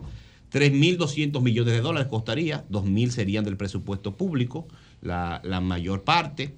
El proyecto incluye el tranvía de Santo Domingo, la línea 3 del teleférico, que operará en Santo Domingo Este, Julio y, y- y la Luz han hablado de eso, lo repito, el tren me- metropolitano de Santo Domingo, el tren de San Cristóbal, la incorporación de, inter- de intercambiadores urbanos, así como la construcción de tres terminales urbanas de autobuses. Autobús, cualquier forma de colectivización es más eficiente que las unidades individuales. Cualquier forma. Las unidades individuales lo que generan es problema y gasto y alta contaminación. También proyecta este eh, esta iniciativa la incorporación de más de un millón de usuarios al sistema de transporte público, la reducción del tráfico de vehículos privados en más de un 50%, así como el ahorro de tiempo en los viajes. Y esa es la parte más importante. Escúcheme, que es de corazón que se lo digo. La parte más importante no es si son eh, de la NASA los trenes, no es si los autobuses son de último modelo, no es si se va a ver más bonita la ciudad, es que reducir el tiempo que usted se tarda de un lugar a otro le está regalando años de vida a usted. Calidad de vida. Le está regalando abrazos, besos y cariño con su pareja, Abrazos, besos, con sus hijos. Qué derroche de amor, cuánta locura. Le está regalando Le más salió. tiempo para disfrutar el café. Le está regalando horas de sueño, se puede levantar más tarde. Vida le regalan. Si le enfrentamos con seriedad y se aplica este sistema de transporte, de la colectivización del transporte, le estamos dando vida y felicidad a la inmensa mayoría de dominicanos que viven en este Gran Santo Domingo. Así que todo nuestro apoyo a esta iniciativa y ojalá que no se detenga. Y principalmente, presidente Abinader, que usted sepa escoger los individuos que van a estar al frente de esto. Porque esto no es solamente expertise técnica, como decía Harley Herman. Esto no es expertise técnica. La expertise técnica usted la puede importar y contratar. Esto es carácter, seriedad, honestidad, para que este sistema, como ocurre hasta en los países más capitalizados, no sea la prioridad hacer negocios. Porque los países desarrollados financian el transporte colectivo, lo subsidian, sino darle a la gente un medio para vivir mejor y ser felices, que es la función de toda y objetivo de toda política pública y toda acción política. Ahora voy al segundo tema, Julio, y agradezco de nuevo de todo corazón a Nayib Shaede, Calderón y Villaverde, como decía Alvarito, por haber tocado el tema de las primarias y Santo Domingo Este. Y, el- y a referirse así como se refirió a Manuel Jiménez. Como yo no lo interrumpí, le voy a permitir a Nayib que de desarrollar estas ideas. Sí. Nayib, no interrumpa. No, pero está bien. No lo Yo interrumpa no te voy a interrumpir, hermano, pero solamente quiero que me des medio minuto en algún momento cuando, Cuando tú entiendas claro, pertinente claro. para dar una información. Está bien, está bien. Bien. Ok, mira. Tenemos el video ahí, Lea, ponlo. Pon el videito, eh, lo van a poner un videito sencillo. Para que comencemos por ahí con ese video, muy sencillo. Está por ahí, Joan, eh, Joan, lo pusiste y ahí lo tiramos. Este que va a hablar ahora es José Sánchez, secretario de organización del PRM en Santo Domingo Este y uno de los tres J, los grandes dirigentes con nombre de J de Santo Domingo Este, José Sánchez, José Luis. José, José Sánchez. Sí, y otros, sí. Eh, secretario de organización del partido. En un acto de apoyo al alcalde Manuel Jiménez. ¿Lo tenemos, Joan? No lo tiene. Bueno, ¿Pero qué dice José. Sánchez? Está ¿Qué dice bien. ya? Pero di lo que dice. Bien, lo que dice José Sánchez es sí, Sí, que primicia, no lo tiene Lea hace rato. Tranquilo, cuando Sí. viene a ver te están boicoteando. yo Claro, no, no no hay problema. adelante, adelante. Dice José Sánchez. Mándalo con tiempo, En eso el están acto de se lo mandé hace como media hora. Sí, pero con tiempo, Y le- hice seña también para que lo viera también. Sí. Tranquilo. Eh, dice José Sánchez en el video, como primicia, ahí lo tienen, lo están tirando los muchachos. Ah, pero es una película que están haciendo. Tranquilo. Bien. Bobby, pero bueno. dice, José, que José- di- dice José Sánchez, es bueno que sea de la voz de él, eh, Joan. Pues olvídate de eso, olvídate de eso, que yo lo voy a decir. Olvídate ya, de eso. Ok, di lo que dice- di lo que lo que dice José Sánchez, para que no vayamos. Ah, tíralo, tíralo, Joan, Tranquilo, tíralo. A todo tranquilo. volumen.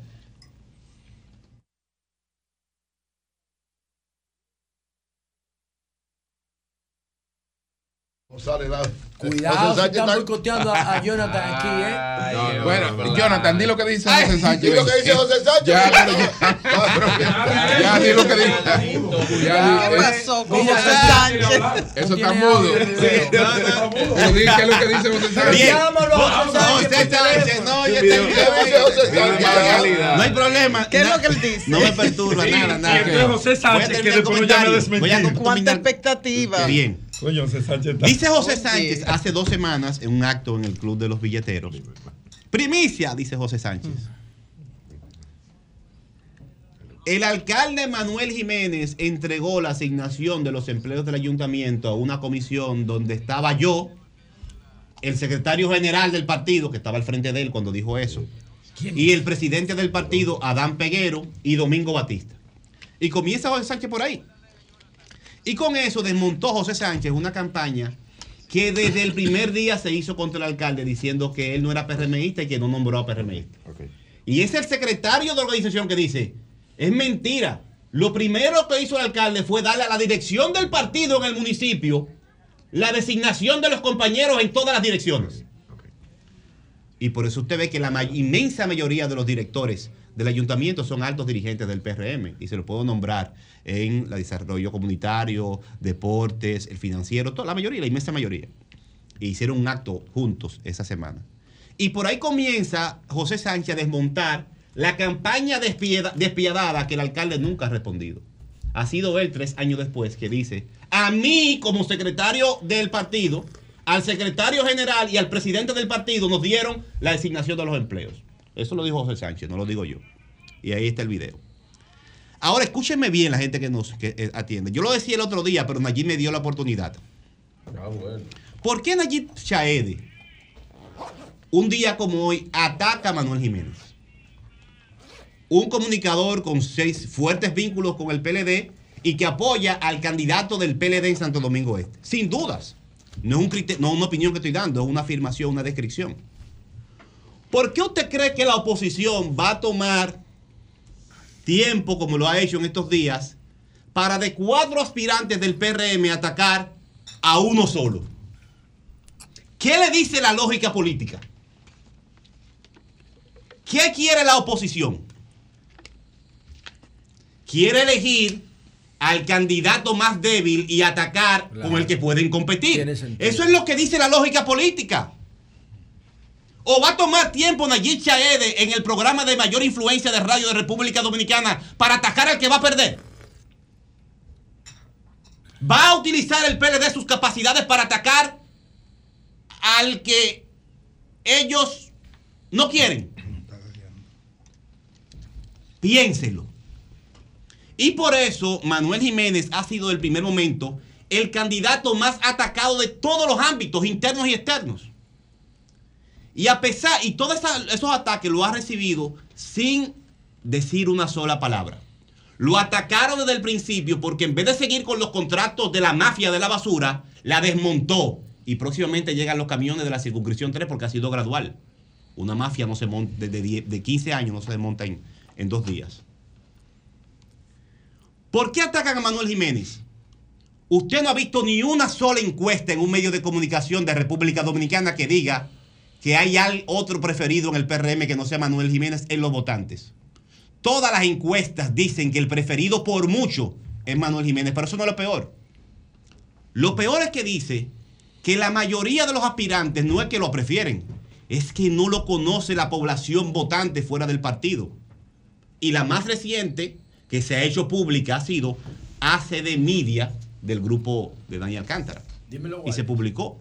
Julio Martínez Pozo decía aquí el otro día, con toda la razón, porque maneja los números, es el periodista, el comunicador más informado de República Dominicana en este momento, que todos los contrincantes, si fuera por encuesta, la tenían difícil. Porque el problema no era que lo querían o no, es que no lo conocía nadie. Y decía Julio que había un candidato interno en el PRM que podía alcanzar a Manuel Jiménez nivel de aceptación y conocimiento si le daban un chance de tiempo. Pero ya ese chance pasó. Usted sabe lo que cuesta aumentar el nivel de conocimiento, más que la preferencia. Porque es un millón doscientos mil habitantes que tiene la. el Llámelo por su nombre técnico, eso se llama awareness. Sí, eh, eh, nivel de conocimiento y después preferencia. Entonces, tengo dos referencias, ACE de Media y los, los datos que daba Julio Martínez Pozo y otros propios que no, que son de nosotros, no inventando que estamos con estos análisis. Y nos arriesgamos porque estamos contra la ola. Porque en ningún momento en su gestión el alcalde Manuel Jiménez, en la opinión pública, ha estado en mayoría favorable. En la encuesta sí. Pero en la opinión publicada, no. Ha sido contra toda una ola. Fuerte. Porque representa el municipio más grande del país y es el más apetecido de todos los sectores políticos. Jonathan. Disculpa, ¿Qué va a ya estoy. No, no, Estoy era terminando. preguntarte si podía. No, ya. no, no, no, ya, ya estoy está terminando. No, Ya, ya, está ya, largo. yo estoy viendo, no, pero él- estoy ya. terminando. Muchachos, siete páginas faltan. Como la gente del PLD 7 de 20. y de la oposición quieren elegir a su propio adversario, el más débil, pero no han podido, y se quedarán guisando donde guisan, ah, eh, oliendo donde guisan. A propósito de lo que decía Nayib. ¿Quién es el más débil? da- de- decía, no El sé, de que lo investiguen. de Eury. Decía El Nayib. Shaede, decía Nayib Shaede que eh, el- el al alcalde Muy bien, está- que al alcalde El pastor está muy bien. que al alcalde, Muy el alcalde, que el alcalde, así como lo que decían que el alcalde no había trabajado con el PRM, Manuel el Jiménez es un lujo para el PRM. de organización. Eh, decían allí Chaede que el alcalde no tiene ningún vínculo con el PRM. Ah, Noten esto que lo dije hoy. Yo no voy a decir quién va a ganar o no. Hoy es 28 de septiembre. anoten Las elecciones Yo son el preferiría domingo. ser ministro de pero Cultura. el- El, el coordinador de campaña de Manuel Jiménez se llama Ramón Medina, vicepresidente del partido en la provincia y mano derecha del presidente de la provincia, Burgo Gómez, que estuvo aquí recientemente. Buen amigo. El diputado Amado Díaz, que estuvo aquí, tenía confrontaciones con el presidente, con el, el- el- Amado el duro. alcalde. Y, y- y Amado está con, con Manuel. José Sánchez, amigo Amado Amado Díaz, duro. José Luis, José Liz, hoy se juramenta Abel Matos, la mayoría de los regidores del PRM están con, Abel- a- eh, con Manuel Jiménez. Abel Matos, ya le dije, y gran parte de la alta dirigencia de porque, porque señores, el discurso del presidente Luis Abinader se denomina en su discurso que él envió de Estados Unidos. Él apostaba a que en estas elecciones él y su equipo, su mayor fortaleza iba a ser el poder de la honestidad. Y a pesar de las grandes avalanchas que el PLD y sus aliados de diferentes litorales han hecho contra la gestión del alcalde y del PRM en Santo Domingo Este, hasta Bien. el momento, Manuel Jiménez es el que más representa la visión de trabajo y de transparencia del presidente Abi- Abinader y por eso abraza junto con el presidente la consigna que aunque lo ataquen por desmontar mafia, la honestidad no se negocia. Solamente, eh, rápidamente, Jonathan, eh, preguntar si, si José Sánchez es el mismo que renunció del Instituto Tecnológico Superior Comunitario eh, por supuestas eh, irregularidades y eh, abuso sexual, supuesto abuso sexual en esa institución, si es el mismo José Sánchez del que estamos hablando, es el que hoy está apoyando. Yo tengo otro video de él un poquito Te anterior. respondo, te respondo. Que lo tengo aquí, donde él dice, donde él dice, todo lo que él hizo por Manuel Jiménez y que Manuel Jiménez nunca lo apoyó. Este- Ahora, este- la información que quiero dar es la siguiente. Dala Atención a esta información. Pon el video. Miren, Para que atención, se lo voy a mandar a el Yolita el PLD. video. Nada más está que haga un solo los. Atención, atención. Vuelan. Señores, RCC Media hoy iba a ser un debate de los alcaldes de Santo Domingo Este del PRM. Claro. Adán Peguero confirmó. Bertico Santana confirmó. Dio Astacio confirmó. Manuel Jiménez, en principio, en principio, habría confirmado. Pero ustedes saben qué pasó. El debate no se va a poder realizar porque sencillamente el alcalde saliente, Manuel Jiménez, se mandó.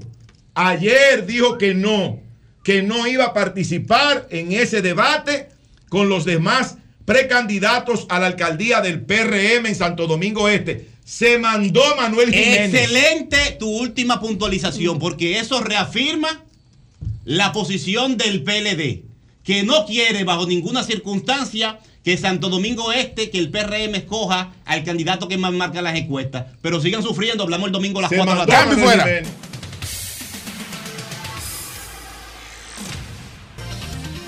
Son las 10, 11 minutos. Buenos días, Pedro. Adelante. Buenos días, don Julio Martínez Pozo. Buenos días a todo este panel, en especial para María Elena, la dama de este equipo. Ay, gracias. Saludos, saludos para doña Consuelo Desprader y pronta recuperación para ella. Saludos al equipo de producción. Saludos a todos nuestros amables televidentes, radio escucha y cibernautas. Voy a comenzar de abajo hacia arriba. Eh, toda esta semana me han estado llamando eh, amigos, vecinos, que eh, el tema del agua ha vuelto a ser un poquito de tormento en residenciales como Ciudad Real 1, 2 y 3, en Villa Claudia. En Carmen María debo admitir que ha mejorado. Ha mejorado eh, porque el suministro se siente. Hace tiempo que no compro el camión de agua y yo como digo una cosa, digo la otra porque hay que ser serio y honesto con lo que uno dice en estos micrófonos. Entonces quiero hacer un llamado al ingeniero Salcedo porque parece ser que es el tema del bombeo, porque cuando llega a la parte más alta, y ya lo hemos conversado, el ingeniero Salcedo y yo ocurría lo mismo en Carmen María, y él le buscó la solución como director técnico de la CAS. Entonces, en Ciudad Real, en Villas Claudias y otros eh, sectores de allá de la República de Colombia, parece que hay problemas con el suministro. Hablaba también con unos colegas que viven en Ciudad Real 1 que eh, me daban la misma queja. Me preguntaban que si en mi casa pasaba lo mismo y le dije con toda honestidad que no, que en Carmen María mejoró considerablemente el suministro de agua porque está llegando dos, tres y hasta cuatro veces por semana, que nos permite eh, hacer un ahorro en nuestras cisternas, eh, hacerle un uso adecuado, porque si usted sabe que estamos con ese tipo de situaciones, usted no puede agarrar y ponerse a lavar sus carros, a lavar patios. No, usted conserva el agua para las cosas prioritarias. Entonces quiero hacerle ese llamado a nuestro buen amigo, el ingeniero Salcedo, en la CAS, para que eh, se ponga en contacto con estos sectores de ahí de la Colombia y se le pueda mejorar ese suministro del agua. Bueno, eh, las primarias del PRM y los retos que tiene por delante esta organización con una prueba de fuego, yo diría su primera prueba de fuego siendo partido de gobierno. Hay plazas en donde la escogencia de sus candidatos se hará por el método de la encuesta. Hay otros puntos que por el nivel de competencia el partido eh, decidió hacer primarias cerradas con el padrón de sus electores, que debo hablar un poquito más adelante de ese padrón de 3 millones y algo de miembros que presentó el Partido Revolucionario Moderno. Hay municipios donde la situación está un poco tensa, está caldeada, como el municipio más grande del país, que es Santo Domingo Este. No, está ya todo tranquilo. No, cuando yo digo caldeada es porque hay competencia. Ah, sí. No es porque pueda haber problemas, porque ¿qué problema puede tener nadie con Manuel Jiménez? No, no. Manuel Jiménez es un tipo del arte y la cultura, un profesional, un artista, sensible por demás, por su misma condición humana, que no va a tener problema con nadie. Lo propio dime quién va a tener un problema con Bertico Santana. Estrella, ¿Quién va a pensar que va a generar un problema el pastor Dio Astacio? Jamás. Eh, eh, Adam Peguero. No, son políticos que tienen un desarrollo y entienden que tienen una oportunidad de ser escogidos por las bases de su organización para representarlos en las elecciones municipales en esa plaza como lo es la alcaldía y regidurías. Hay otras plazas donde se están eh, escogiendo a candidatos a regidores. Creo que los diputados van en casi todos los, en todas las demarcaciones por el tema de la encuesta, porque son menos y porque la situación es menos. Santo eh, Domingo complicada. Oeste también va el domingo. En Oeste también, en donde hay un grupo de dirigentes Alcaldía. que entienden que el alcalde, que es del PRM, no los representa y han montado sus proyectos. ¿Quién tiene la potestad para decidir si eso es así o no? O los miembros del PRM que están convocados a votar en sus primarias el próximo domingo. En alguna senaduría, por ejemplo, allá, Jonathan, tú me corriges, en la senaduría también va a convención. No. Va por, por Por encuesta. encuesta y está decidido. Va, eh, ¿cómo, cómo así? Eso no, no, no, no lo han Se va a publicado. anunciar próximamente. Ya Y- está. y- y- pero da la el, que más, el que más marque en las encuestas. Eh, eh, eh, allá. En la provincia. ¿Y cuáles son los candidatos? Hay varios. Está el senador actual, Sí. Antonio Tavera. Sí. eh, Alexis Jiménez. Alexis Jiménez, Antonio Tavera y, Ama- y Amado, Amado Díaz. creo que se Pero Amado creo que se retiró. Sí. ¿Y quién marca más en la encuesta? No, no sé, eso sabe el PRM. Nosotros no tenemos. Sí, y hay que ver si Antonio. si Yo tengo Antonio- una encuesta, si- pero no la Y hay que ver si. Antonio ¿Quién va a ganar Tavera tiene los 250 millones que gastó. Ahora, Para no, para gastar lo nuevo, de lo de él. Habría que Primicia. maestro, Antonio Tavera será el próximo candidato a Recuérdese que se perdieron Bueno, 100. Ya perdieron. Sí, sí. Se Bueno, perdieron 100 no, de un usted día a otro. candidato. 24 Yo no voy a horas. ser candidato. eh, eh, eh, Usted no tiene no voy a vaticinar nada. El PRM Yo tengo la encuesta de. Tendrá. Cristina Lizardo se llama la candidata del PLD. Ay, no, mijo. Cristina Bueno, Lizardo. yo, yo apuesto a Rubén a mí Maldonado. me gustaría, a Bueno, mí me gustaría Pedro. más, a mí me gustaría más un amigo. Si es de la fuerza, Maldonado. pues, Rubén de los dos, Maldonado. Rubén Pedro, Maldonado. Pedro, los dos son buenísimos. Los dos son buenos. Entonces, Es los bueno, dos son buenísimos. Lo mejor, lo, son mis amigos los lo dos. que más conviene es que cada partido tenga su candidato. Pero el mejor para mí, el mejor para mí es todo mi amigo. Pero es que no puede ser Rubén eh, Maldonado, que, al que yo le tengo mucho ¿Por cariño, qué? mucho respeto. ¿Por qué no puede ser? Bueno, porque que no puede ser el senador y el hijo diputado. Porque Eudi Maldonado. Pero, Pero la- es el no. Son miembros los dos. Pero Esa es la cultura No, pero yo te puedo mencionar miles de casos en todos los partidos. Pero esa es la cultura política que ustedes han impuesto, poniendo a su Pero hijo en familia. Pero espérate, ¿Tú quieres que te haga una lista? Pero espérate. No, una mejor alegación. Te, metas- en eso, porque si entramos al PRM te cae para atrás. Esa no, Son todos hijos, primos y demás familiares. será diputado. Óyeme, óyeme. Claro que sí. Claro, óyeme. Esa es la cultura que comenzó a instalar el PLD aquí. Todos los hijos, El Toda la cultura aquí y todo el desarrollo se instauraron Bueno, en esos gobiernos. Bueno, entonces el PRM eh, en esa plaza tendrá, creo que en Dajabón El está Alexis cerrado también, en Montecristi también el tema senatorial está un tanto cerrado. Vamos a esperar cómo yo resuelvo eso. Ahora, ¿qué me preocupa a mí de esa convocatoria? El padrón del PRM. Trujillo hizo a Ramfi. A mí me eh, preocupa. Perdón, Trujillo hizo a Ramfi, coronel, ¿con qué edad? O, no, Con recién nada, nacido. niño. Entonces es una cultura Una que viene de cultura. ahí. En el acta de bautismo estaba. ¿Entiendes? No es de aquí del PLD. No, Y pero. Trujillo pero- hizo a Está Ramfi bien, general. Está bien, ok, ok. Trujillo, muy bien. Como con Ahora. ¿Cómo con cuánto tiempo? Tú sabes muy bien con que cinco tocó años competir. lo hizo. Bueno, adelante. a ti Bueno. te tocó competir Eso es con- una cultura, hermano. Entonces, eh, el PRM, su gran dilema es ese padrón que ellos presentaron hace eh, unos dos meses, vamos a decir, 45 días, que cuando fue presentado alarmó a toda la clase política nacional por quienes estaban dentro de ese padrón, incluyendo a quien habla, que cuando me llamaron, que me mandaron mi fotografía, yo no, eso es imposible, eso debe ser un meme. Luego me mandaron la de Leonel, luego me mandaron la de Danilo, luego mandaron la de dirigentes de otras organizaciones políticas que jamás se van a inscribir en el PRM y aparecían inscritos en ese padrón del PRM. era jefe de la Fuerza Aérea con nueve Ayer, años. ayer me llamaba la coordinadora magisterial de la Fuerza del Pueblo en el Gran Santo Domingo y me decía, Pedro, estamos preocupados porque cuando se armó aquel reperpero con el padrón del PRM, muchos maestros que están afiliados a la Fuerza del Pueblo aparecimos en ese padrón. Y no se ha hecho ningún ejercicio del PRM para excluirnos a los que inconsultamente fuimos incluidos en un padrón, en un padrón de un partido al cual no pertenecemos, ni tenemos la más mínima intención de pertenecer. Entonces, tú vas con un padrón abultado, porque son un padrón abultado de 3 millones. 40 donde- mil, 3 donde millones tú te 40 entri- mil. Donde tú te encuentras con dos expresidentes de la República que son presidentes de los dos principales partidos de oposición que están en esa matrícula y te encuentras miembros de las direcciones políticas de esas Claro. organizaciones, miembros, entonces ahí hay un abultamiento. Eso es delicado. Eso es muy delicado porque ahorita se da cualquier situación en una demarcación y dice que desde la oposición le manipularon el proceso. No. La Fuerza del Pueblo emitió una, un llamado. Lo hizo el secretario general, lo hizo también el buen amigo Henry Merrán en su condición de presidente de la Comisión de Disciplina, en donde les advertían a cada miembro de la Fuerza del Pueblo a que no se debe inmiscuir en ese proceso electoral.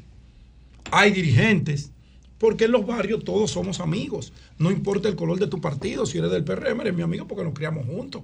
Estamos haciendo ambos un ejercicio democrático dentro de la política de pertenecer, de aspirar a que nos aspiren.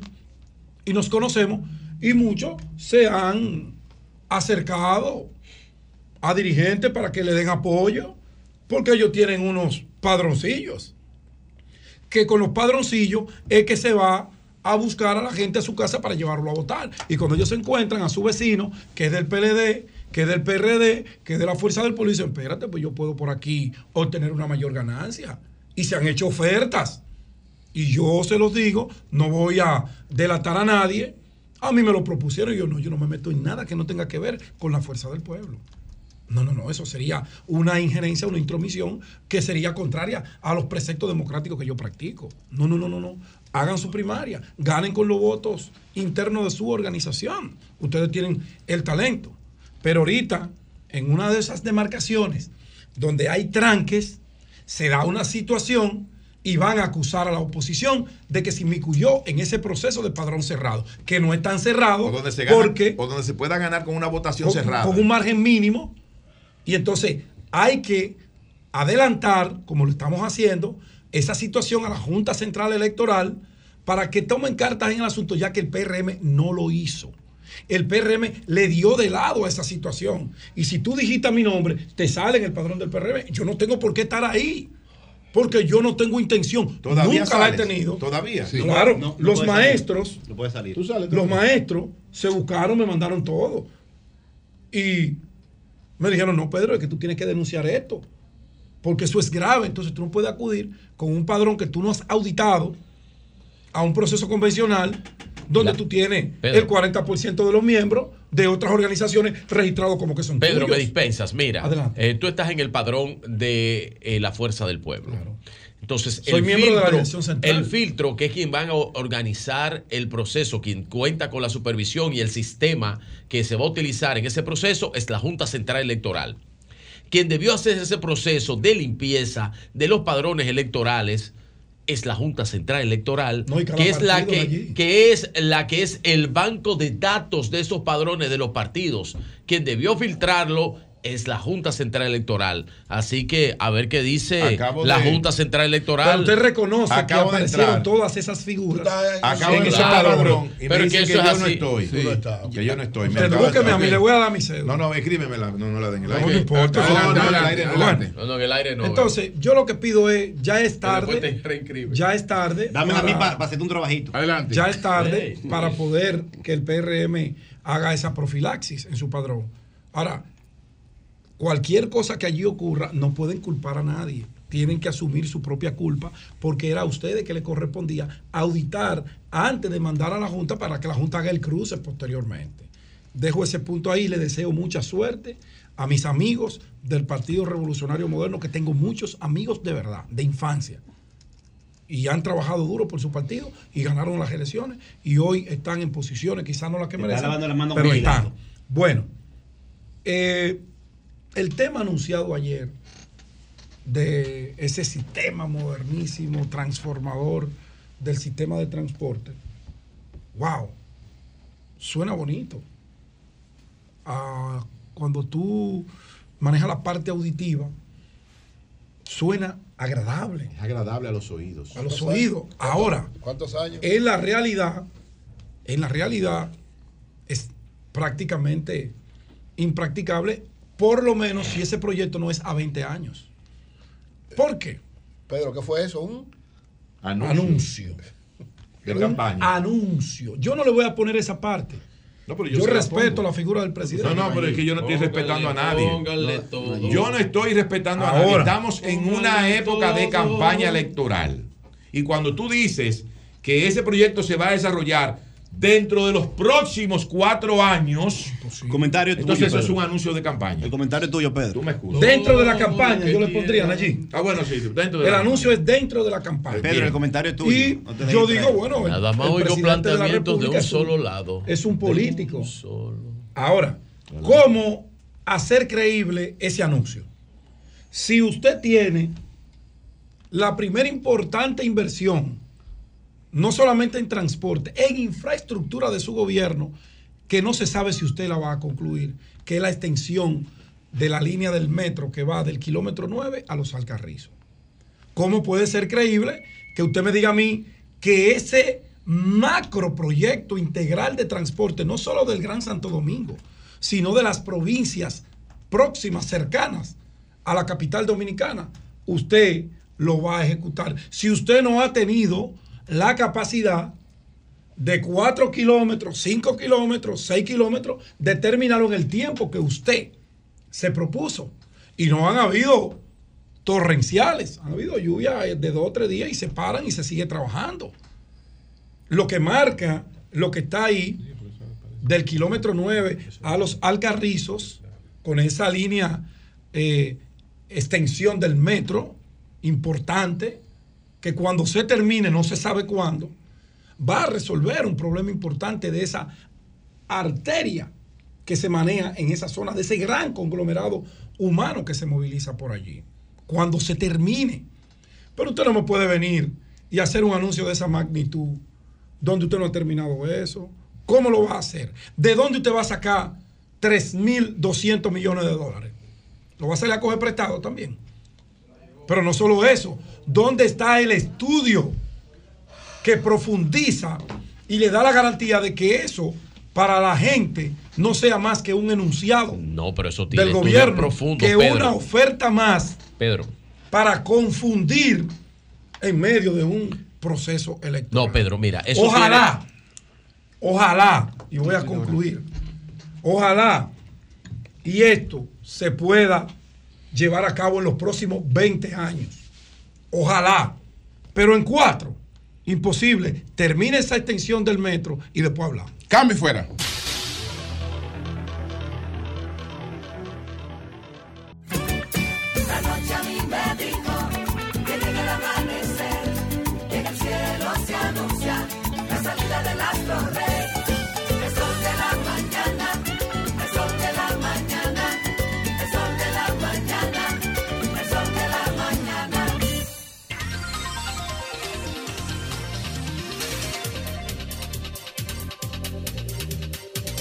Buenos días, Vigilio, adelante. Hablando que uno se entiende. Gracias a todos los que nos escuchan a través de este Sol de la Mañana de Sol 106.5 RCC Media, la Catedral de la Opinión en la República Dominicana.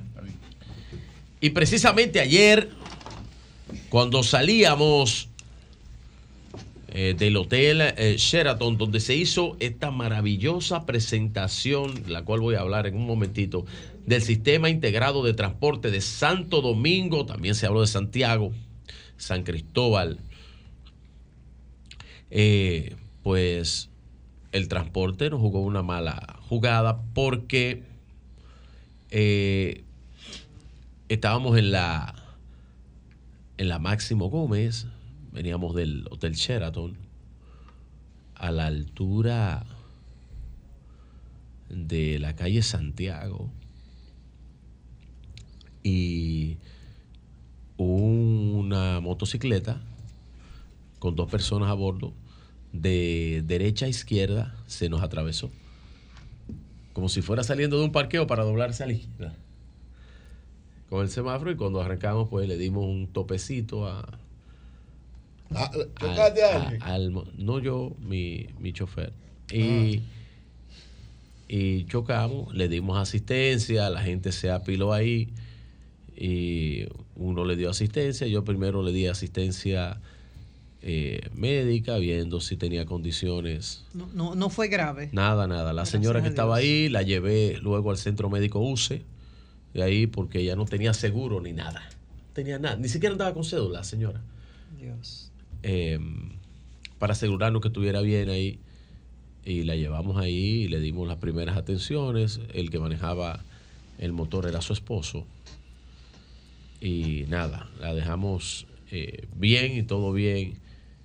Y, pero tuvimos esa, esa situación, ese percance con precisamente que tiene que ver con el tránsito de la República Dominicana, que hasta esas altas horas es un caos. Todavía esa hora había y salimos más allá de las 8.40, casi las 9 de la noche, y todavía la ciudad estaba bien, bien entaponada. Pero nada. Eh, miren, hay algo que, que quería resaltar y yo le mandé las imágenes a Llovita y ustedes saben que el paso hacia el sur, Pedernales, eh, y bien lo dijo ayer, ¿verdad? Hablamos con Oswaldo Vázquez. Sí. Eh, fue restablecido en menos de 72 horas. El Ministerio de Obras Públicas restableció el paso a- de la zona que por ahí mismo se llama de Ricadero, ¿verdad? De esa zona donde tiene problemática, donde hay una serie de situaciones. eh, y el Ministerio de Obras Públicas en menos de 62 horas restableció el paso de, ese, eh, de esa importante arteria que es por donde se cruza para eh, Pedernales. eh, creo que eso está también antes de Oviedo, ¿verdad? Ese, ese, ese, ese paso que está ahí, que es donde tú ves toda esa, esa loma, que es de donde bajan, porque ahí hay, ahí hay deslizamiento de tierra permanente, de forma permanente. Lo que pasa es que son una pequeños. intervención para evitar futuros Sí. derrumbes. No, eh, se está haciendo un estudio. Ahí eh, se ha eh, armado una comisión para un trabajo geológico. La, está Osiris de León trabajando esa comisión ahí. Y quiero felicitar al ingeniero eh, de línea ascensión y a su equipo por la rápida intervención. Eh, ya ellos estaban trabajando eh, cuando se hizo las denuncias de eso, pero al este programa también haber hecho eh, Es- esa, esa, ese anuncio inmediato, agilizaron los trabajos. Ocurrió en el tramo carretero Barahona Riquillo. Barahona Riquillo, Que está siendo eh, reconstruido. Hay una Las imágenes, compañía. Hay una compañía, unos contratistas que están haciendo ese trabajo ahí. Me dicen que el problema ocurrió en unos 120 metros de la carretera y que el tema también está en que la loma que está ahí tiene un alto componente de arena. Sí. Y por eso eh, eh, se derrumba. Sí, por eso se llama, facilidad. le dicen, le dicen por ahí eso mismo, le dicen el de Ricadero por ahí, porque es, es lo mismo que pasa permanentemente. De hecho, eh, pasa con frecuencia y lo que hacen es, es limpiarlo. Lo limpian y ahí vuelven y lo ponen, o sea, vuelven y trabajan. Ahí están los trabajos. eh, vamos a ver cuando Llovita lo pueda poner, los trabajos que tenemos ahí de lo que hizo el Ministerio de Obras Públicas y Medio Ambiente con ese tramo. En menos de 72 horas, pues arreglaron eso gracias a los que nos llamaron de ahí. Y ya ustedes saben que se está trabajando para evitar eso. Míralo para ahí, evitar míralo que ahí. eso- ahí está, míralo ahí, como de una vez habilitaron resolviendo. el tránsito inmediatamente para que la gente tuviera acceso. Había gente varada en Pedernales Sí, no, llamó- eh, con, ese bien, con ese problema. Bueno, y ahí está Osiris ahora haciendo un trabajo geológico para ver si resolvemos ese problema de esa zona entre Pedernales y Barahona. Bien. Señores, ayer lo del sistema integrado de transporte, para mí, y tengo que eh, decir que yo no había visto una propuesta de cara al futuro del transporte, porque yo he hablado, y en este programa se ha hablado, José ha hablado, todos hemos hablado sobre la problemática del transporte de la República Dominicana sin un plan a futuro. Yo creo que este es el primer master plan como sistema de transporte de Santo Domingo de cara a los próximos años. Aquí yo no estoy hablando de política. Yo no quiero hablar de, de la política, de que esto es de campaña. Yo quiero hablar de lo que necesitamos los habitantes de la República Dominicana, principalmente los que vivimos en esta urbe de Santo Domingo. Estamos hablando de un sistema que la población móvil de Santo Domingo, señores, son 3 millones y medio de gente. 3 millones y medio. El promedio, el promedio de, para trasladarse es de una hora y media y creo que se quedan cortos. Pues yo conozco gente, yo conozco gente, ahora con la solución del teleférico es otra cosa, ahí en los Alcarrizos, pero yo conozco gente que tenían que salir a las 5 de la mañana para llegar a las 8 de los Alcarrizos. Salir de los americanos era salir a las 5 de la mañana para llegar a las 8 a su trabajo. Así que creo que en este, por eso es un promedio de hora, dicen una hora y media. Y estamos hablando de un costo promedio del transporte desde 55 hasta 100 pesos contiene este documento que nos dicen.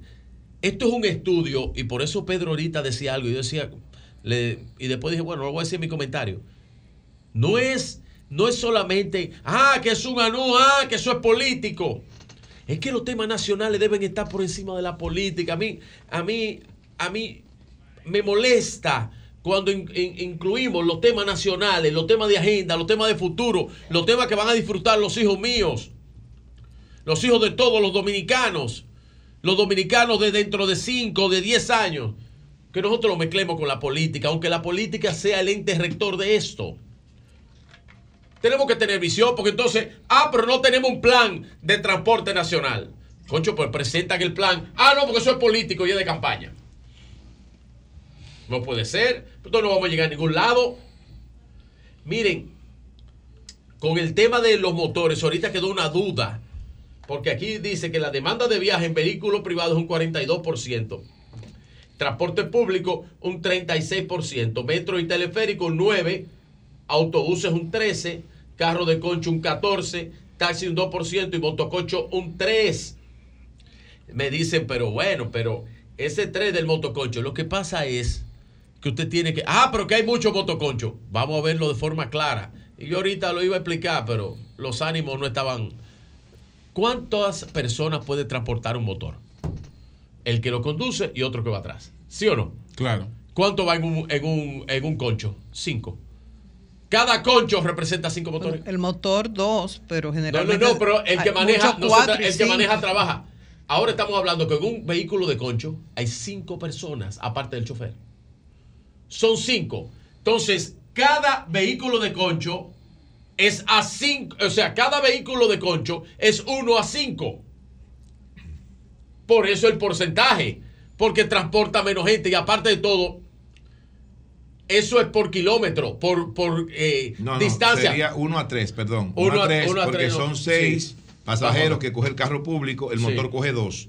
O sea, No, sería no, pero es que excluye tres al chofer. motores. Excluye al chofer. Tres el chofer no pues se menos, transporta. menos, Eh, entonces. Son cinco. Son, oye, son cinco en un concho, cuatro atrás, uno adelante. Serían dos motores y. Entonces, y un, y un motor toma una persona de pasajero. Exacto. Entonces serían cinco motores. La comparación con un vehículo de concho. con el moto- ok, que comandan el motoconcho. Sí, entonces, por eso es que usted dice, pero que hay dos millones de motos. Sí, pero es que no es igual. Y si tú lo comparas con transporte masivo mucho más grande, como la guagua, pues ahí tiene, una guagua te coge 35, 50 pasajeros. Entonces sería una guagua, 50 motores. Esa es la comparación. Eso es para que entiendan las estadísticas que fueron presentadas aquí. Si tú me puedes ir ayudando, Joan, con las visuales que te envié con respecto a esto. Miren, 60 a 70% de la demanda de viaje es interna dentro de cada municipio, quedando de 30 a 40% de la demanda en el transporte urbano, la cual la consolida en la 27 de febrero, Kennedy e Independencia. Esos son los focos más calientes. O sea, ese, ese, ese tránsito de ahí es el foco más caliente. Este estudio, y yo he estado demandando que utilizaran hasta Google y José también ha estado demandando esto, de cómo esto se pudiera eh, mejorar y trabajar. Miren, señores, voy a poner la grafiquita. Está aquí. bonito el video. No, el video está bonito y el trabajo está bien hecho. Y la investigación, esa misma imagen que me pusiste, vuelve y me la deja ahí, Joan. La imagen eh, del sistema integrado, que es donde quiero hablar de eso. Estamos hablando de que en Santo Domingo, este sistema, voy a abrirla yo también para poder. Sí, pero va- vamos. Sí, sí, sí. Pero eh, esta imagen que ayer nos mostraron de cómo, incluyendo a San Cristóbal, aquí la tengo, que la tuve que abrir, incluyendo a San Cristóbal, que va a tener un tren de alimentación desde San Cristóbal a Santo Domingo.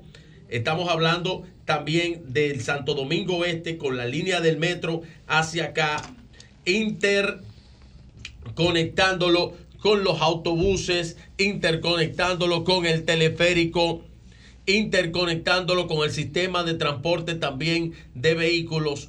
Todo eso como si fuera con usted cuando usted va a Nueva York y ese sistema integrado que usted se desmonta de un tren, se monta un autobús, eh, se monta en otro tipo de transporte en la ciudad y usted siente que se mueve eh, por todos los lados de, de Nueva York sin ningún tipo de problema. Ese es lo que presentó ayer el presidente Luis Abinader, el FITRAM, eh, en esta presentación del sistema integrado de transporte.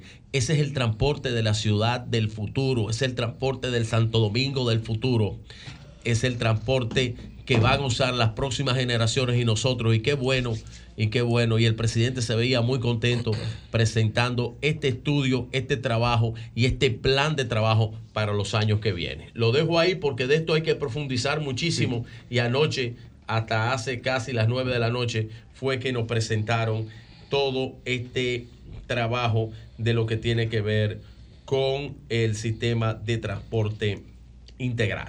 Miren, yo sé que a algunos no les gusta cuando yo hablo de los temas políticos, porque no sé, eh, alguna gente eh, le pica, le pica, pero yo soy político y los temas que trato son temas eh, políticos. Y yo sigo preguntándome, ¿cuáles son los antialiancistas? Porque todo el mundo, José Fran no se calla con los antialiancistas, pero nadie dice cuáles son los antialiancistas. ¿Tú lo tienes? No porque yo quiero que lo identifiquen dentro de sus propias organizaciones o que ellos se autoidentifiquen. No sé si don Julio tiene la información de quiénes son los No, antialiancistas. no la tengo, no la tengo. Porque hay, hay antialiancistas. José Fran todos los días le dice, los antialiancistas, dijo en un tuit. Me pregunto cuál es el interés de los antialiancistas de boicotear o minimizar el acuerdo de rescate RD, que es la, ya le está llamando acuerdo. Mire, mire, mire lo interesante de ese tuit. Él no dice alianza. Pero no hay antialiancistas. Lo que hay visiones diferentes Entonces, de la alianza. no, hay creo, pero no me Está equivocado, Sí. pero José Ah, Fran está pero está equivocado. bien, pero eso es José Fran. Yo, yo estoy para, yo no estoy. Sí, pero está equivocado. No creo inocente la actitud de algunos líderes del PLD, del PLD, en poner piedras para ampliar la alianza. Me identifico la sospecha del pacto furtivo con el oficialismo. Las bases y la traición está a la vista. Dice José Fran. Le dijo, ¿usted sabe cómo le dijo? Le dijo traidores, don Julio. Bien, bien. Bueno, Julio, pues va, pero usted sabe quiénes son. No, no sé quiénes son, no sé quiénes son, no sé quiénes son. ¿Tú Buenos sabes días, quiénes son, Eury? buenos días, buenos días, Eury. Buenos días. Lo tenemos aquí ya. bueno, Eury, adelante. Gracias al Dios Todopoderoso. ¿Cuáles son Jesús, mi Señor? Salvador y guía, y siempre inicio con la palabra de Dios. Juan 3:16. Porque de tal manera amó Dios al mundo Que que ha dado entregó a a su su Hijo propio unigénito Hijo. para que todo aquel que él crea no se pierda, sino que tenga Vida eterna. Vida eterna. Amén. Eso, eso es lo que tenemos que buscar. Miren, quiero referirme. Ahora, ¿quiénes son los.? No hay, te dije que hay dos visiones diferentes. Quiero, quiero Ah, referirme no, no, son traidores. No, no. A una interesante entrevista que dio Abel Martínez al periódico El Caribe, donde da una serie de informaciones y de evaluaciones que me parecen sumamente interesantes de esta realidad que está con la situación de Haití y de otros aspectos. Pero antes quiero saludar a mi amigo y mi hermano Rafael Santos, director Rafael de Santos Infotec, Badía. Rafael Santos Badía, mi profesor, amigo y hermano, que le hice una visita en el día de ayer, estuvimos conversando de varias cosas interesantes y me habló de la 46 reunión de la Comisión Técnica de la OIT Interfor, que se va a hacer en República Dominicana del 4 al 6 de octubre próximo, donde va a entrar el director general de la OIT, viene a República Dominicana. Y es un evento sumamente importante porque ahí se evalúan muchas cosas. La Sintefor, que es la comisión técnica de la OIT, es una red grandísima, muy prestigiosa, que reúne a países de América Latina, el Caribe, España, África y Portugal, y vendrán aquí a evaluar precisamente todo lo que es el conocimiento técnico, el avance técnico, la formación técnica, y qué bueno, República Dominicana será la sede de esta reunión 46 de la Centifor del 4 al 6 de octubre en Punta Cana. Así que gracias tiene, a Rafael tiene- Santos tiene el profesor, profesor Rafael Santos Badía. De los que más sabe de educación en República Dominicana. Ah, eso te iba a preguntar. Sí, de los que más sabe de educación. Tiene, tiene la capacidad de ser Rafael Santos Badía. Yo creo que sí, pero te lo pregunto a ti.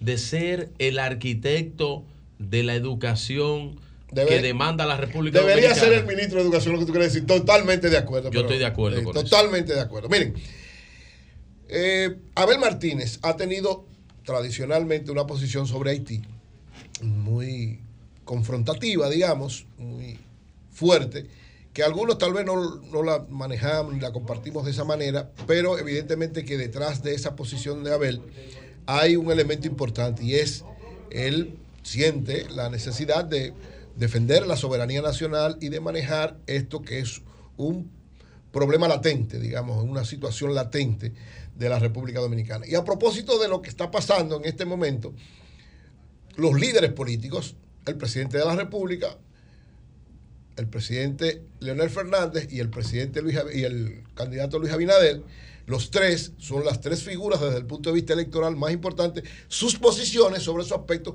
tienen que impactar y tienen que tenemos que darle importancia. Entonces, Abel decía varias cosas que yo creo que deben ser resaltadas en esta entrevista que le dio al periódico El Caribe. Lo primero que decía, que el gobierno, y es evidente, ha tomado una serie de medidas improvisadas, fruto de una situación que conocía de hace tiempo, que manejaba desde hace tiempo, pero, y yo comparto, el hecho del cierre de la frontera, desde el punto de vista de Abel, yo comparto ese planteamiento, fue una medida totalmente improvisada.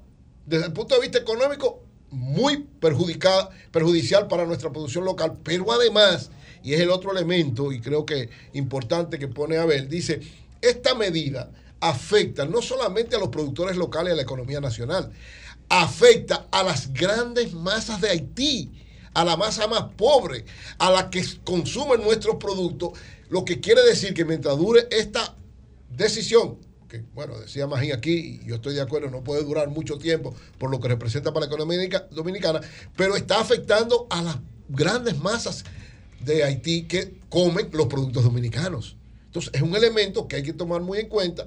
Por eso, él decía, hay que tomar decisiones firmes, dice Abel, pero deben ser soluciones frías y bien pensadas. Firmes, pero frías y bien pensadas. Yo creo que eso le da una dimensión especial a él como líder, que lo coloca en un elemento importante, porque yo creo que en este tipo de cosas hay que manejarse en esa orientación. ¿Qué dice también? Dice, bueno, hay una situación especial, lo mejor es un diálogo entre los dos países, pero hay una situación limitante. ¿Cuál es? Bueno, no hay con quién dialogar en Haití. Es verdad que hay una situación complicada, difícil, pero el espíritu de buscar, y ahí me parece que también es muy interesante esta posición de Abel, no es buscar una- un asunto de dirimir organismos internacionales con arbitraje, no, no, no, no. Ahora, sí hay que buscar facilitadores, mediadores para el diálogo.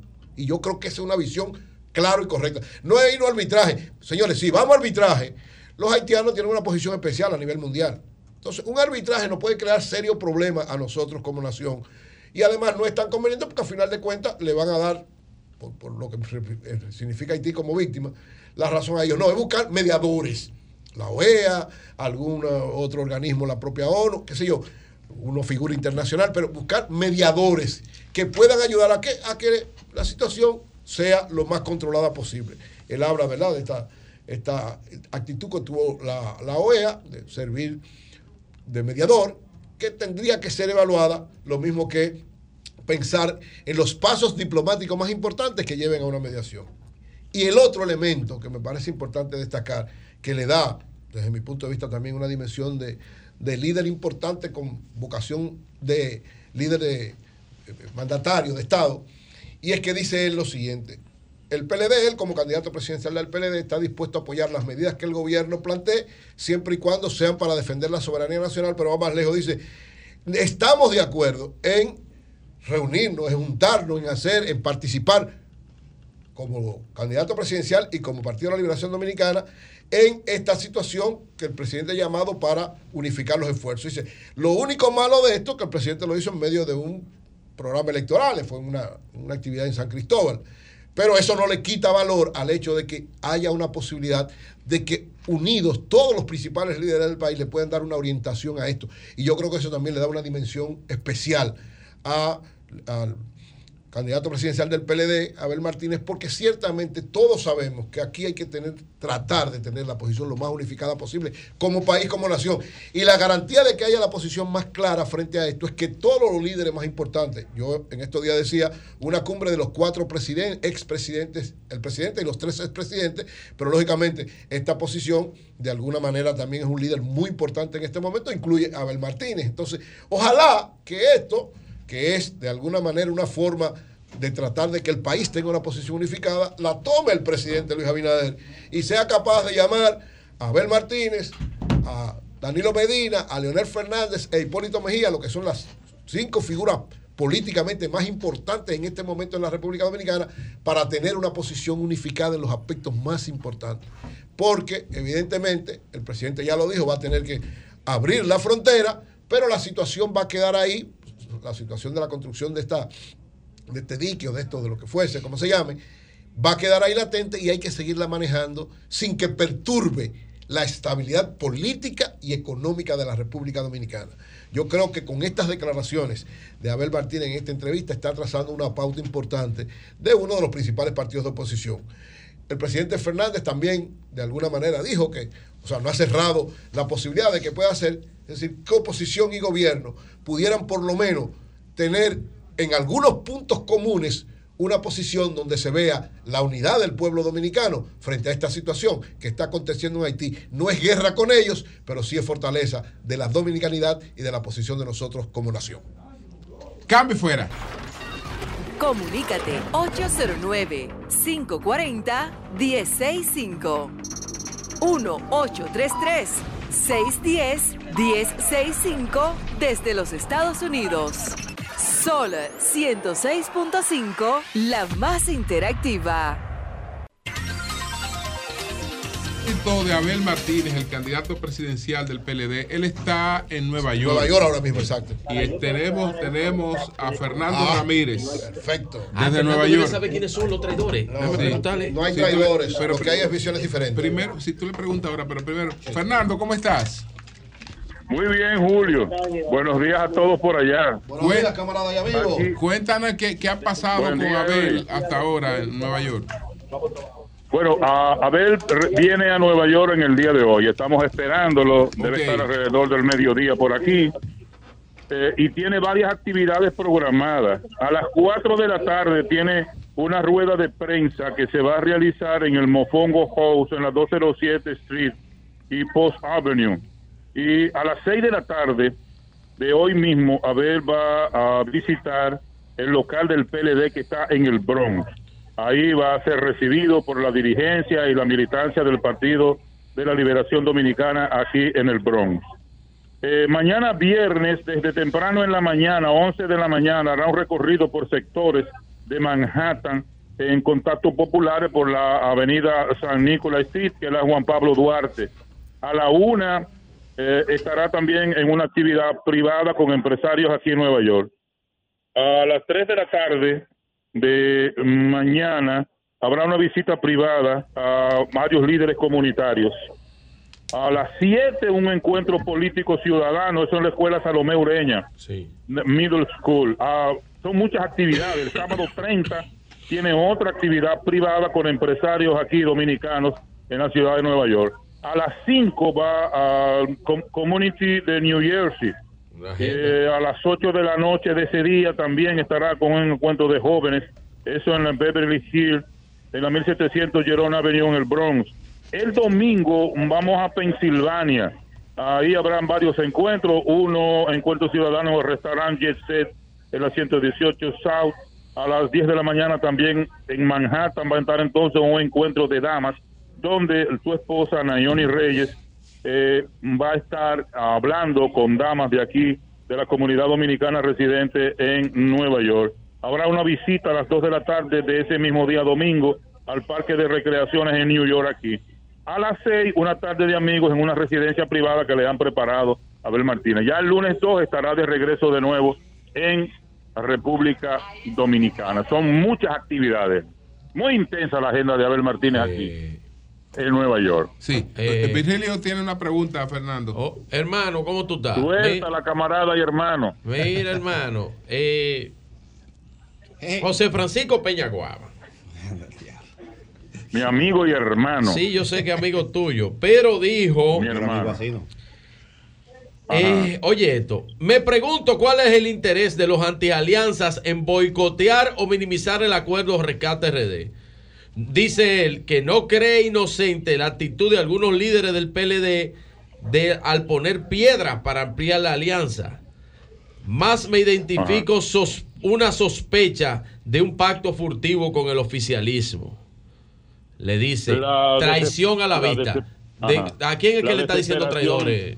eh, Fernando? No, no lo sé, pero yo sé que José Fran tiene una especie de desesperación porque José Fran lo afuerearon de las negociaciones.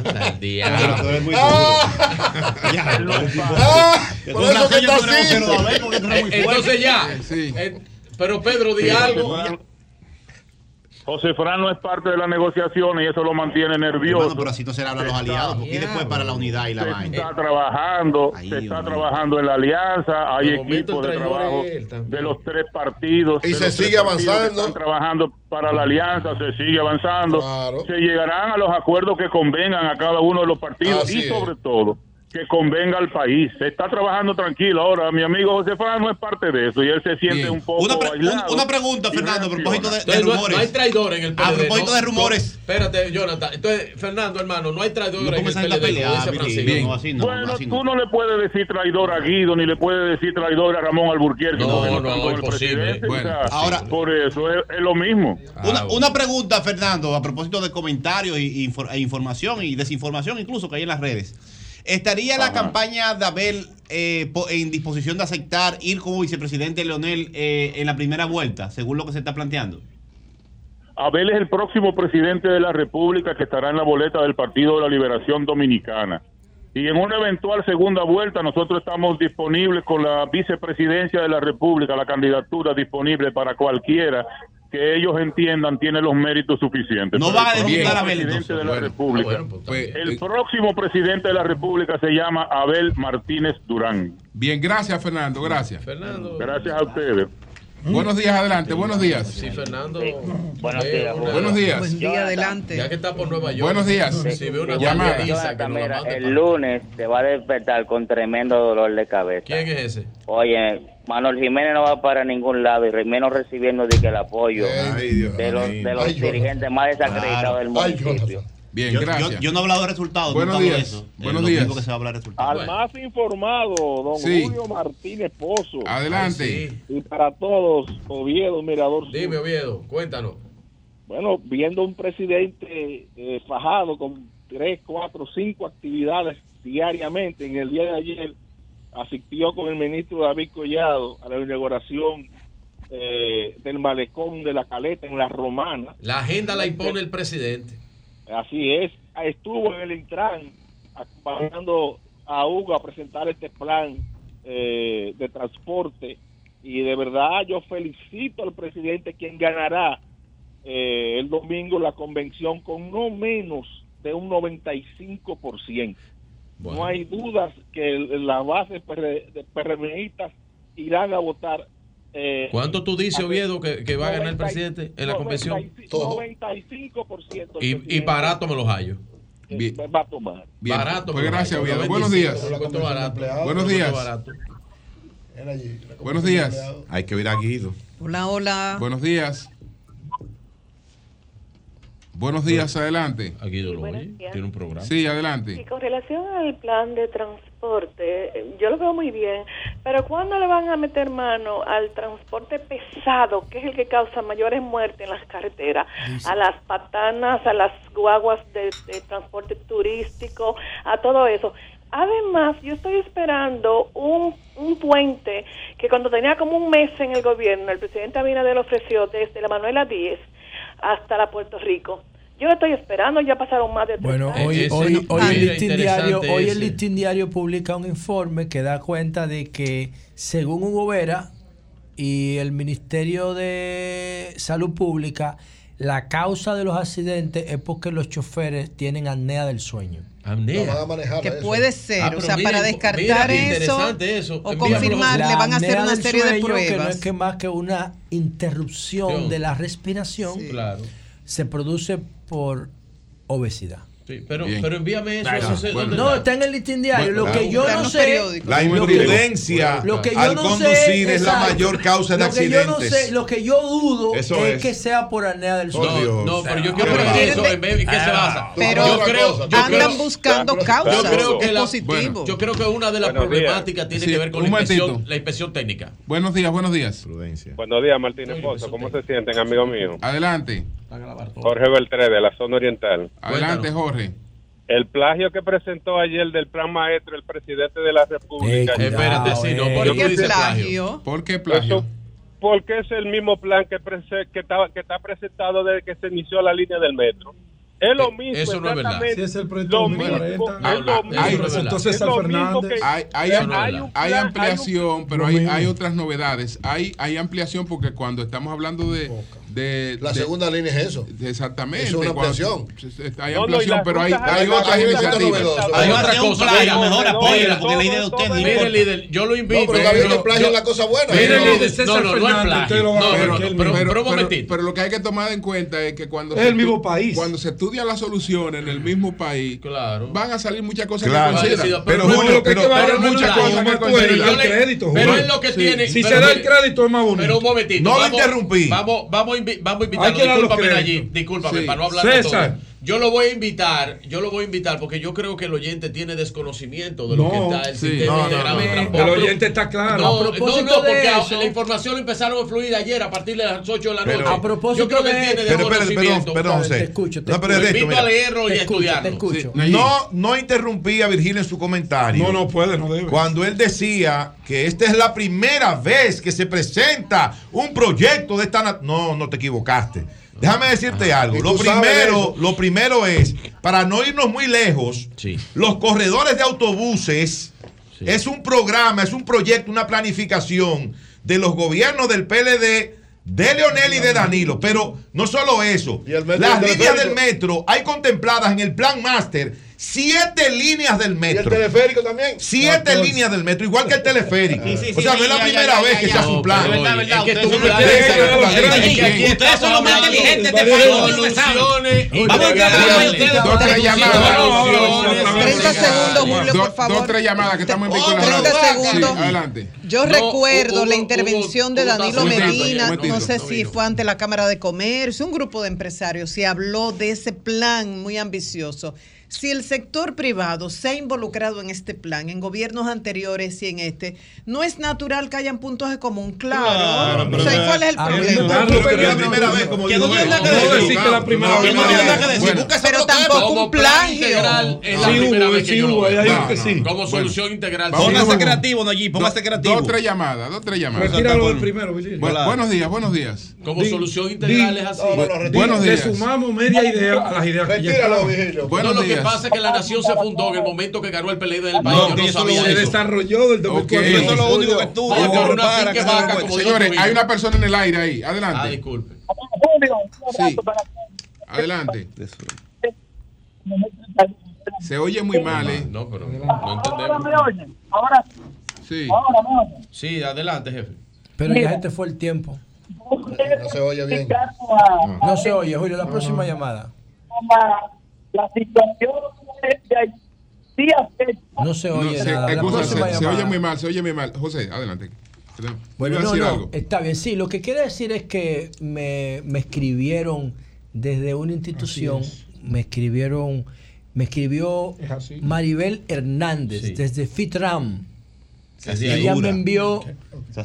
Ella, ella me envió toda la información del proyecto del sistema integrado de transporte que se presentó ayer.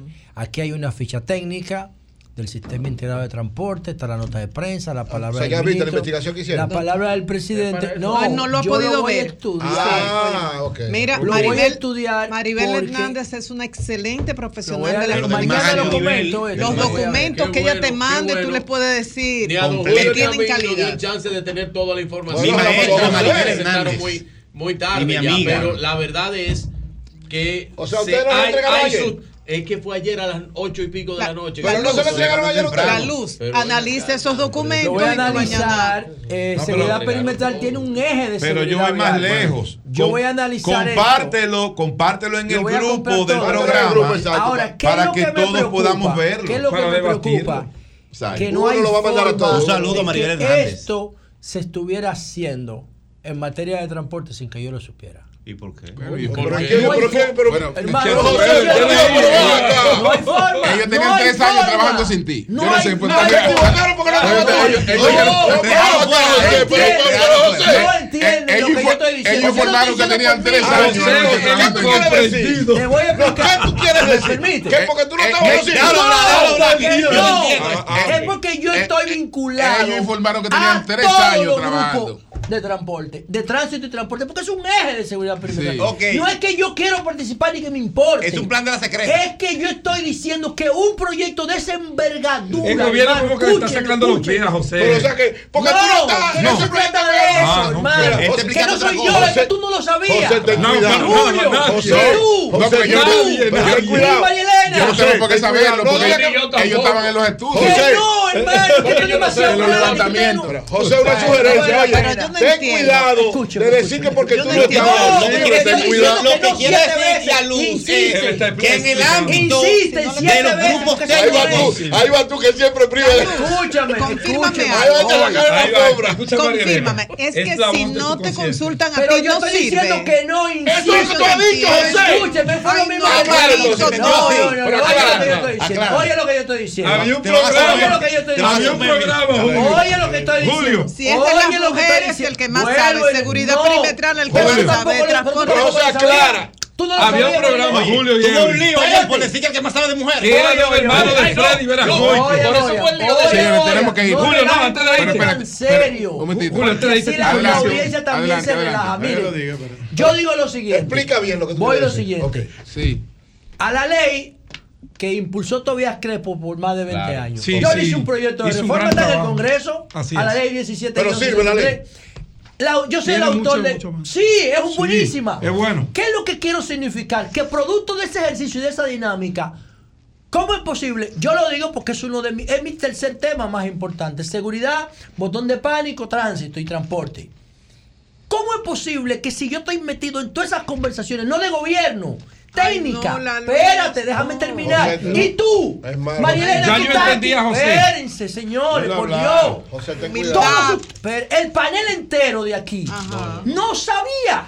¿Y cuál es el problema? Pero, No, pero, pero- ¿cuál es el yo no problema? hay técnico de problema, transporte. Yo no sabía. No hay problema. Eso, los, técnicos- técnicos estaban trabajando eso. Yo soy Coño, político, ¿cómo es posible que- Yo no sabía ¿Cómo de ese anuncio de campaña. Yo no lo sabía. No, no es un anuncio de campaña. Yo no sabía de eso. Oye, oye, nadie, nadie sabía Soy esto. abogado y ¿Cómo es posible que técnicos, José, estaban trabajando los Hermano, técnicos. hermano, Eh, ¿cómo- critícalo tú ahora todo lo que tú quieras, pero los a técnicos estaban Yo voy a trabajando. leer el proyecto. Ah, ¿Cómo es posible que si tenían tres a años, No, hermano. porque están trabajando en una maldita bomba atómica? Es que no hacía la campaña del presidente. Coño, ¿por qué tiene que ser Para secreto? evitar eso, ellos Dime, trabajaron. El comando de campaña era que sabía, nosotros no. ¿Por qué? ¿Por qué tiene que ser secreto eso?